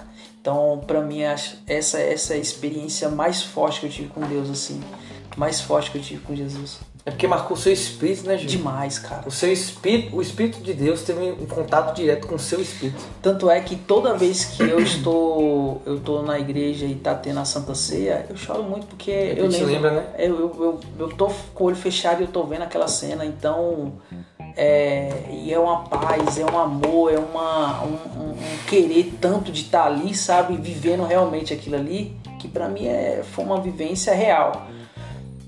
Ou de futuro, ou não sei o que foi, o que Deus quis me revelar ali daquela hora, mas foi muito forte, cara. Muito forte, muito forte. Amém. Né? Agora vai fazer É, pra gente encerrar as perguntas que encerrar faltam, o né? restinho da, da- das perguntas, né? Falta quantos anos? Só Quantas duas. perguntas? Só o finalzinho de um, né? E a última pergunta da pastora. É a pastora, a a final aqui da, pergu- da né? pergunta aqui é de Jazz, Jazz Souzas. Tá Souzas aqui, né? É o finalzinho. Ela colocou aqui como saber diferenciar quando é Deus falando e não meu próprio eu. Como reconhecer de fato a voz de Deus. É, com o respaldo bíblico aqui a gente tem João 10, 27, que vai dizer assim: As minhas ovelhas ouvem a minha voz, eu as conheço e elas me seguem. Ou seja, quando você, é, Deus realmente te chama, fala com você, você escuta a voz dele, porque você é ovelha dele. Só as ovelhas reconhecem a voz do Senhor, né? Então, se você não reconhece a voz do Senhor, é, bora dar uma olhadinha aí pra ver se tu é ovelha, macho. né? Então, como deixa bem claro, as minhas ovelhas ouvem a minha voz. Ou seja, as ovelhas de Deus ouvem a voz dele, né? Ela não fica perdida por aí, não, é, é com dúvidas do que é voz ou o que não é, né? Ela sabe reconhecer a voz do seu pai, do seu pastor, a quem ele chama, né? E acredito Alguém mais que a voz de Deus ela tem quatro características. A voz de Deus diferencia da sua voz quando Sim. essa voz te confronta, te consola, te conforta e te converte. Quando essa voz, quando a voz que vem na tua cabeça, ela causa uma diferença e causa um chacoalhado em você, pode saber que não é você pensando. É Deus. Amém. E engraçado que quando Deus fala, existe um resquício de você fala, será? Pode saber. É Deus. Amém. E agora a última pergunta da pastora Zilanda. Eita, glória! Pastora Zilanda, Pastora, pastora. Essa é a resposta. Pergunta aqui. você vai querer responder ou eu respondo? Pode. Eu vou responder, né? Parte teológica. Então, vamos lá. Qual a história bíblica da criação? Como as crenças sobre a criação influenciam o resto da teologia? Vamos lá. O livro de Gênesis, que é princípio, né? As pessoas confundem o livro de Gênesis, ele todo, elas dizem que são o livro da criação. Da criação. Só que o relato da criação você só vai ver em Gênesis 1 e 2. Ou seja, o livro de Gênesis é o livro dos patriarcas a Bíblia ali no livro de Gênesis ela só cita a criação, né, no, no iníciozinho ali. E como que as crenças sobre a criação influenciam o resto da teologia? Influencia bastante a, a área da, da antropologia, da teontologia, da martiologia e. Quais as outras aqui que eu esqueci, meu Deus? Eu não vou me lembrar muito, mas são essas, né? A teontologia, a doutrina, o estudo sobre Deus, a antropologia, o estudo sobre o homem, a martiologia, o estudo sobre o pecado, né? E a pneumatologia, né? Que é a doutrina do Espírito Santo também. Então na criação você vai ter toda essa influência no resto da teologia aí, né? É, e outros pontos também, a qual esses dias eu tinha colocado no Instagram, a questão que eu fiz uma pergunta pro pessoal, né? O pessoal responder. Que era se o relato de Gênesis ali, Gênesis 1 e 2, era literal ou se era figurado. Né? Algumas pessoas responderam que sim, era literal e tal, outra, uma só respondeu que era figurado. Figurado. Tudo bem, porque as pessoas têm a crença de que em Gênesis ali, o iníciozinho é só uma poesia, ou algo assim, ou, ou, ou é Uma parábola, algo né? fictício, ou uma parábola, Um algo assim. Isso. Justamente por quê? Porque por conta do, do relato de Gênesis até os dias de hoje, se for contar da- das genealogias, a gente dá em torno de 6 mil anos. Em torno nessa base aí, né? Então aí entra os conflitos de fósseis de dinossauros, né? Fósseis de, de- de seres humanos bem antigos, né? Então, nessa questão aí, as pessoas têm muita dúvida.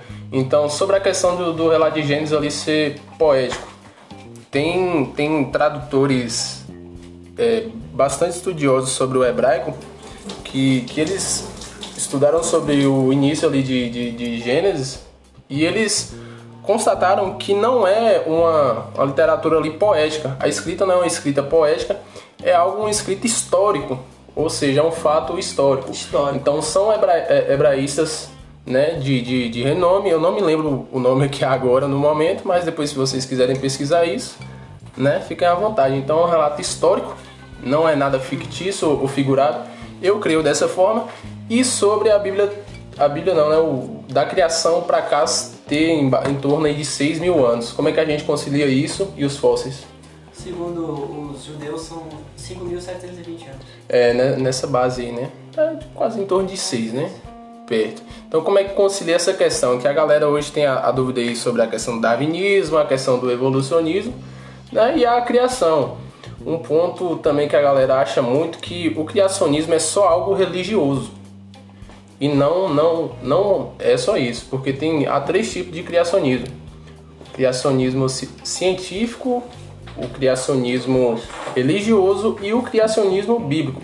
O criacionismo é, é, científico é aquele no qual há cientistas que não são religiosos nem são cristãos, que eles acreditam na, na, na, na criação, ali na questão da criação, ela não, não tem essa parte evolutiva.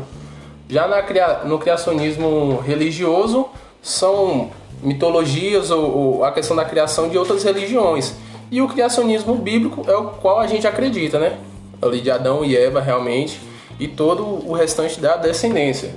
Aí entra a questão também que a galera sempre pergunta, os dinossauros, e aí? Onde é que entra essa questão dos dinossauros, né? Então, há muitas controvérsias, né? Sim, e a- essa questão do evolucionismo, a questão de Darwin, né? É, Do homem e do macaco. é, o, o que a galera tem que entender é que, tipo assim, Darwin ele nunca disse que o homem ele veio realmente do macaco.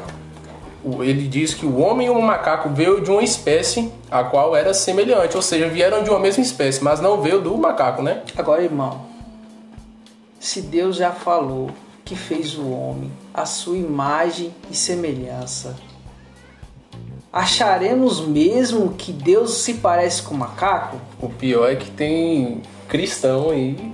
Pelo que amor de Deus! Que toma essa, essa doutrina ou teologia aí pra si, né? Pelo amor de Deus! Porque eles não conseguem. O problema é que a galera questiona muito a Bíblia, mas não questiona a ciência. A ciência, a ciência é questionável, né? Você vê que a ciência ela muda a cada 50 anos. Cada 50 anos você vê, pô, a ciência acreditava numa coisa, hoje já acredita em outra. Então a aí do darwinismo, até cientistas ateus já não concordam mais com, com esse estudo de Darwin, do evolucionismo. Ficam com o criacionismo. Então nós, como cristãos que adotam o criacionismo, né, pelo menos eu adoto essa questão do criacionismo bíblico, né? Acredito que a Terra ela é jovem, ela não é essa antigona aí que falam, né? Tem bilhares, centenas de anos. Pode parecer loucuras para alguns, mas se vocês depois é, é, dar uma estudada, vocês vão ver que tem cientistas sérios de renome que estudam essa questão, né? Então, voltando à questão do dinossauro, né? Esses dias um colega meu questionou, ah, mas a Bíblia não fala de dinossauro. Eu falei, mas a Bíblia não tem que falar de dinossauro. Por quê? Ela tem que falar de dinossauro. É a Bíblia ela não fala de tantas espécies, ah, mas os dinossauros foram extintos e não tem na Bíblia. Ué, o demônio da Tasmânia, que é um lobo que foi extinto no século passado, também não está escrito na Bíblia. E foi extinto no século. O dente de sabre. É, o Dodô foi extinto no, no, no século XV, mais ou menos. Entendeu? Mas ninguém questiona isso. Mas a galera, por que, que as pessoas questionam? Por conta dos fósseis. Só que ainda entra um ponto da questão do, de uns fósseis de dinossauro, de dinossauro que acharam é, moléculas e tecido mole, ou seja, vestígios de, de, de sanguíneos. Só que para um fóssil que foi encontrado no período, acho que é Cretáceo, período Cretáceo é 75 milhões de anos atrás. Encontraram esse fóssil, eles fizeram todo o, o- o- Um estudo. estudo, né, que verifica quantos anos tem. mapeamento Só que, ósseo. que foram estudar mais ainda, encontraram moléculas e tecidos moles ali. Ou seja, tecido mole não se preserva há 75 milhões de anos, nem há 20 mil anos não se preserva. Entendeu? Então são dúvidas, ou seja, a ciência é questionável. Essas questões do dinossauro é questionável. Aí a galera pergunta sobre essa questão do dinossauro não ter na Bíblia. Mas há uma descrição na Bíblia que eu creio que possa ser dinossauro e tem muitos teólogos e cientistas que acreditam que é uma descrição do dinossauro, né, que está em Jó, capítulo 40, versículo 15. Vou ler aqui para vocês. É, Contempla agora o hipopótamo que eu criei contigo, que eu criei contigo, que come a erva como boi, sua força está nos seus lombos e o seu poder nos músculos do seu ventre, endurece a sua cauda como cedro, os tendões das suas coxas estão entretecidos, os seus ossos são como tubos de bronze, o seu arcabouço como barras de ferro. Aqui está escrito que contemple agora o hipopótamo, aqui na, na versão JFA. Ou seja, se alguém tiver uma versão em NVI, vocês vão ver que vai estar escrito, escrito não hipopótamo e nem elefante, como alguns colocam. Vai estar escrito Behemoth, né? Que o Behemoth era uma, uma criatura na qual a Bíblia não descreve. E a pessoa fala, ah, mas não é dinossauro. Porque a palavra dinossauro surgiu há pouco tempo. Tem como um autor bíblico lá, mais de dois mil anos atrás, botar dinossauro. botar dinossauro. Só que essa, a descrição aqui do Behemoth, né? A descrição que dá é um absurdo. Pode ver você mesmo ler, né? Que é um absurdo ser a, a descrição de um hipopótamo, né? A, a tradução que colocaram foi de um hipopótamo, mas qual hipopótamo que vocês já viram com a cauda de um cedro? Um cedro tem mais de 20 Hipopótamo nem metros de altura. tem. Mal, mal a cauda tem, mano. Então o hipopótamo não, não- foi o que aquele tentaram achar para né? colocar. Mas um, um animal com uma cauda do tamanho de um cedro, alguns estudos apontaram que chega a, a- essa descrição bate com o braquiossauro. Né? Depois vocês pesquisam e vocês leem aqui em Jó, capítulo 15, ou capítulo 40, versículo 15. Procure a descrição e leiam lá um pouco sobre essa questão. Então, algumas pessoas não acreditam. Tem cristão que acredita que isso aqui é uma mitologia na Bíblia, mas eu não acredito em mitologia na Também Bíblia. não. Para mim é palavra inspirada por Deus, né? Então, nós como cristão, então, sim, eu acredito que a Terra é jovem. Acredito na, no, no, no criacionismo bíblico, né? E quando a gente fala da questão da evolução, a gente dá vazão para que dizer que a vida ela não tem propósito. Graças a Deus agora a gente tem aí cientistas, né?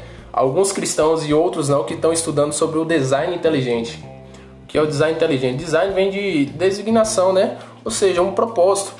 Por, por trás de tudo aí desse- há um propósito inteligente. Ou seja, dizer que a vida ah, explodiu um, um, um- um negócio lá atrás, um Big Bang. E tudo isso veio surgindo quasar, é, buracos negros, é, tanto de coisa aí foi surgindo, a Terra depois foi surgindo vida. Tem gente dizendo que o homem veio até do peixe, depois virou macaco e agora virou homem. Jesus. Ah, tem, tem essa coisa toda. Ou seja, o cara tem mais fé nisso aí, tem mais fé pra crer nisso do que ter fé pra crer na Bíblia, né? Então, sobre essa questão do design inteligente, como é que funciona isso?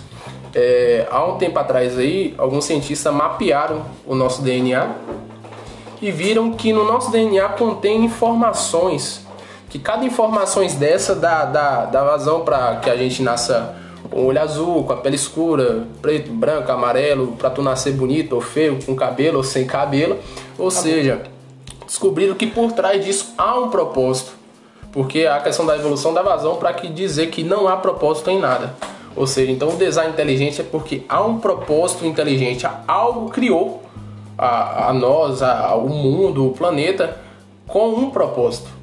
E a qual esse propósito só se dá na Bíblia, ao qual a gente, a gente crê que quem é esse design inteligente, que é Deus, eu creio, né? Esse, é, quem criou tudo isso. Os cientistas que não são cristãos, não são religiosos, eles falam tem um design inteligente, tem algo por trás disso que criou isso tudo. Só não sei o que é. Já os cristãos, né, o, o, o cientista cristão fala, eu sei quem é, é Deus. Então há um propósito por trás disso tudo. Então quando a gente estuda o livro de Gênesis, a gente se depara com alguns questionamentos filosóficos e científicos. É bom a gente questionar não só a Bíblia ali, questionar o porquê disso, mas questionar a ciência também, porque a, a ciência não é ela que dá o veredito final, né? Muita gente hoje na escola você só ouve falar de evolucionismo, pô.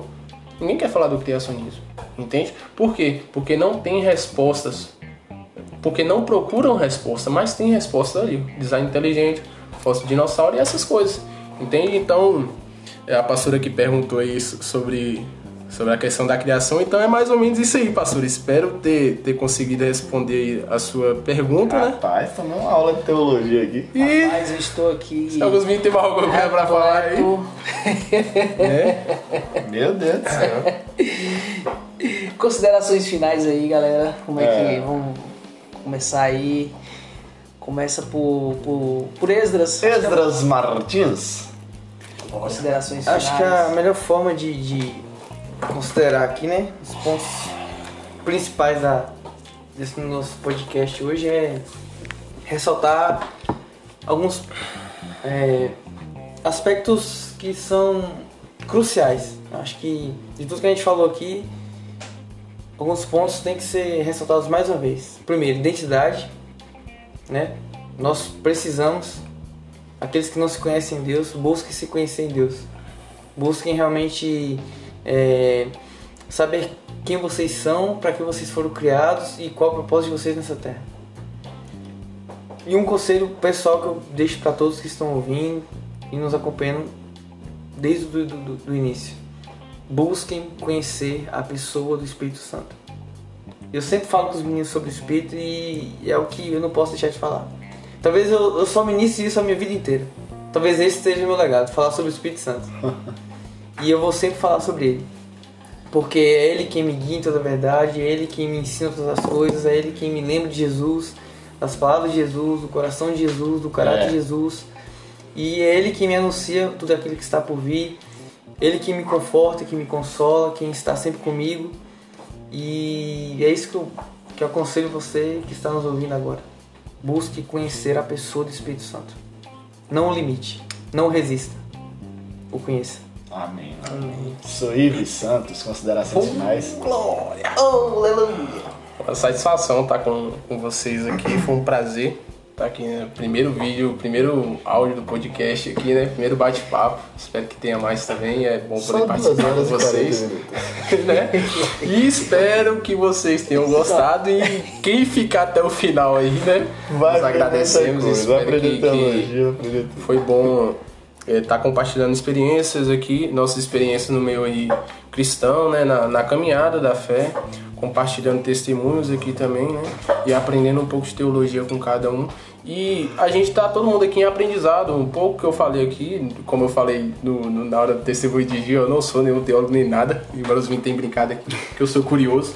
E um, um conselho que eu dou para vocês é estudem véio, as escrituras, vocês que tiveram um encontro verdadeiro e você que acha que não teve um encontro ainda, não passou por uma conversão genuína, busque a palavra. Não busque para preencher seu intelecto, para soberba, não. Busque para conhecer a Deus, porque a teologia já fala, é o estudo sobre Deus. E a gente estuda Deus com pela sua revelação, a revelação das suas escrituras, que a gente vai aprender mais sobre esse Deus. Se nós amamos Deus como nós falamos na, na internet, falamos na igreja, falamos sobre para os nossos amigos.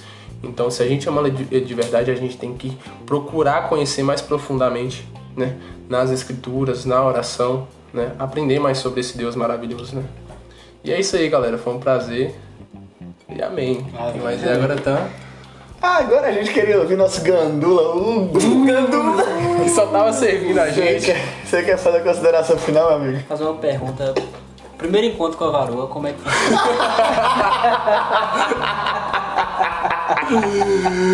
É uma máquina. Essa pergunta eu vou deixar lá porque eu tô solteiro. Eita, Vamos Glória. falar sério agora, né? Primeiro com a varoa, como é que funciona? Ah, meu irmão, deixa essa pergunta daí pra todos responder. Mas eu queria também fazer minhas considerações finais antes de passar pra Gia pra gente estar encerrando. Quero agradecer a vocês que permaneceram até agora. Agradeço ao Senhor pela oportunidade também da gente estar trocando informações e conhecimentos, né? Acredito que cada um tem uma partícula de Deus aqui que apenas vocês mesmos possuem de expressar quem é Deus, de ouvir quem é Deus, de conhecer quem é Deus e assim transmitir para nós talvez uma revelação fresca de quem Ele é que nós não conhecemos. E eu me sinto honrado de estar com vocês aqui hoje, não só os que estão sentados na minha frente do meu lado, mas também a você que ficou até agora, que ouviu a gente. Quero que você seja edificado. Meu desejo é que você seja edificado com essa porrada de revelações que aconteceram aqui hoje e com os testemunhos contados. E eu tenho certeza que o desejo de cada um aqui que está sentado na mesa é que você seja totalmente estruturado na palavra e edificado em quem Deus é. Amém? Que Deus abençoe. Cara, é, antes de fazer minhas considerações finais aí, eu quero mais uma vez agradecer aos nossos apoiadores. Açaí do Requinte, quem tiver afim aí de hoje, domingão aí, né? Porque vai estar lançado aí no domingo. Quem tiver aí afim de tomar um açaí, açaí do Requinte. É, você que precisa aí dar um conserto na- no seu carro aí, ou na sua moto, MIB, VCA, tá aí disposto Ô, a isso, certo? Quem estiver hoje no domingo, por favor, ouvindo, tocou no seu coração, quer conhecer a Cristo, quer ser impactado, vá na Cave. Vá na Cave, lá nós estamos te esperando, tem um pessoal do apoio, vai estar lá é, pronto a, a, a, a, Te recepcionar. a te recepcionar. Vai ter um pessoal lá que leva uma água para você na hora que você estiver ali com a sua sede. É, vai ter um pessoal que te recepciona muito bem, fora os nossos pastores que estão lá para te abraçar, para levar uma palavra de apoio para cada um de vocês, tá? E você que vai chegar aí final de ano, não colocou uma beca nova ainda no seu guarda-roupa, Oliver Store, dá uma chegada lá, certo? Pegue sua roupinha nova, top e estamos aí, tá bom? É, mulheres que estão nos escutando, Chris Niles é aquela que vai dar uma melhorada aí nas suas unhas. Coloca uma unha de gel, um- uma unha acrílico, é, tudo com ela aí, entendeu? Ela entende tudo dessa parada aí. Chris Nile Design. Chris Niles, certo? Uau!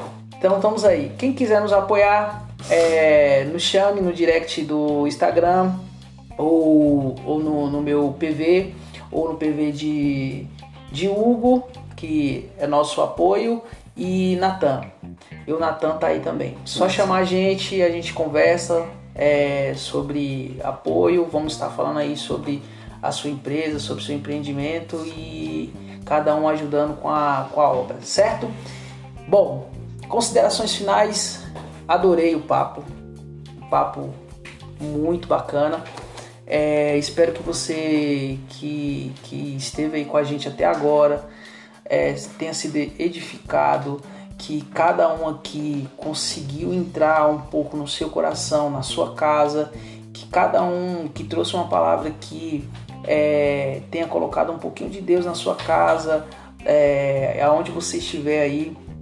E eu espero que os próximos podcasts que vai vir continue edificando você, continue edificando sua casa, sua família e que você seja realmente transformado é, em Cristo, pois é o nosso propósito é esse.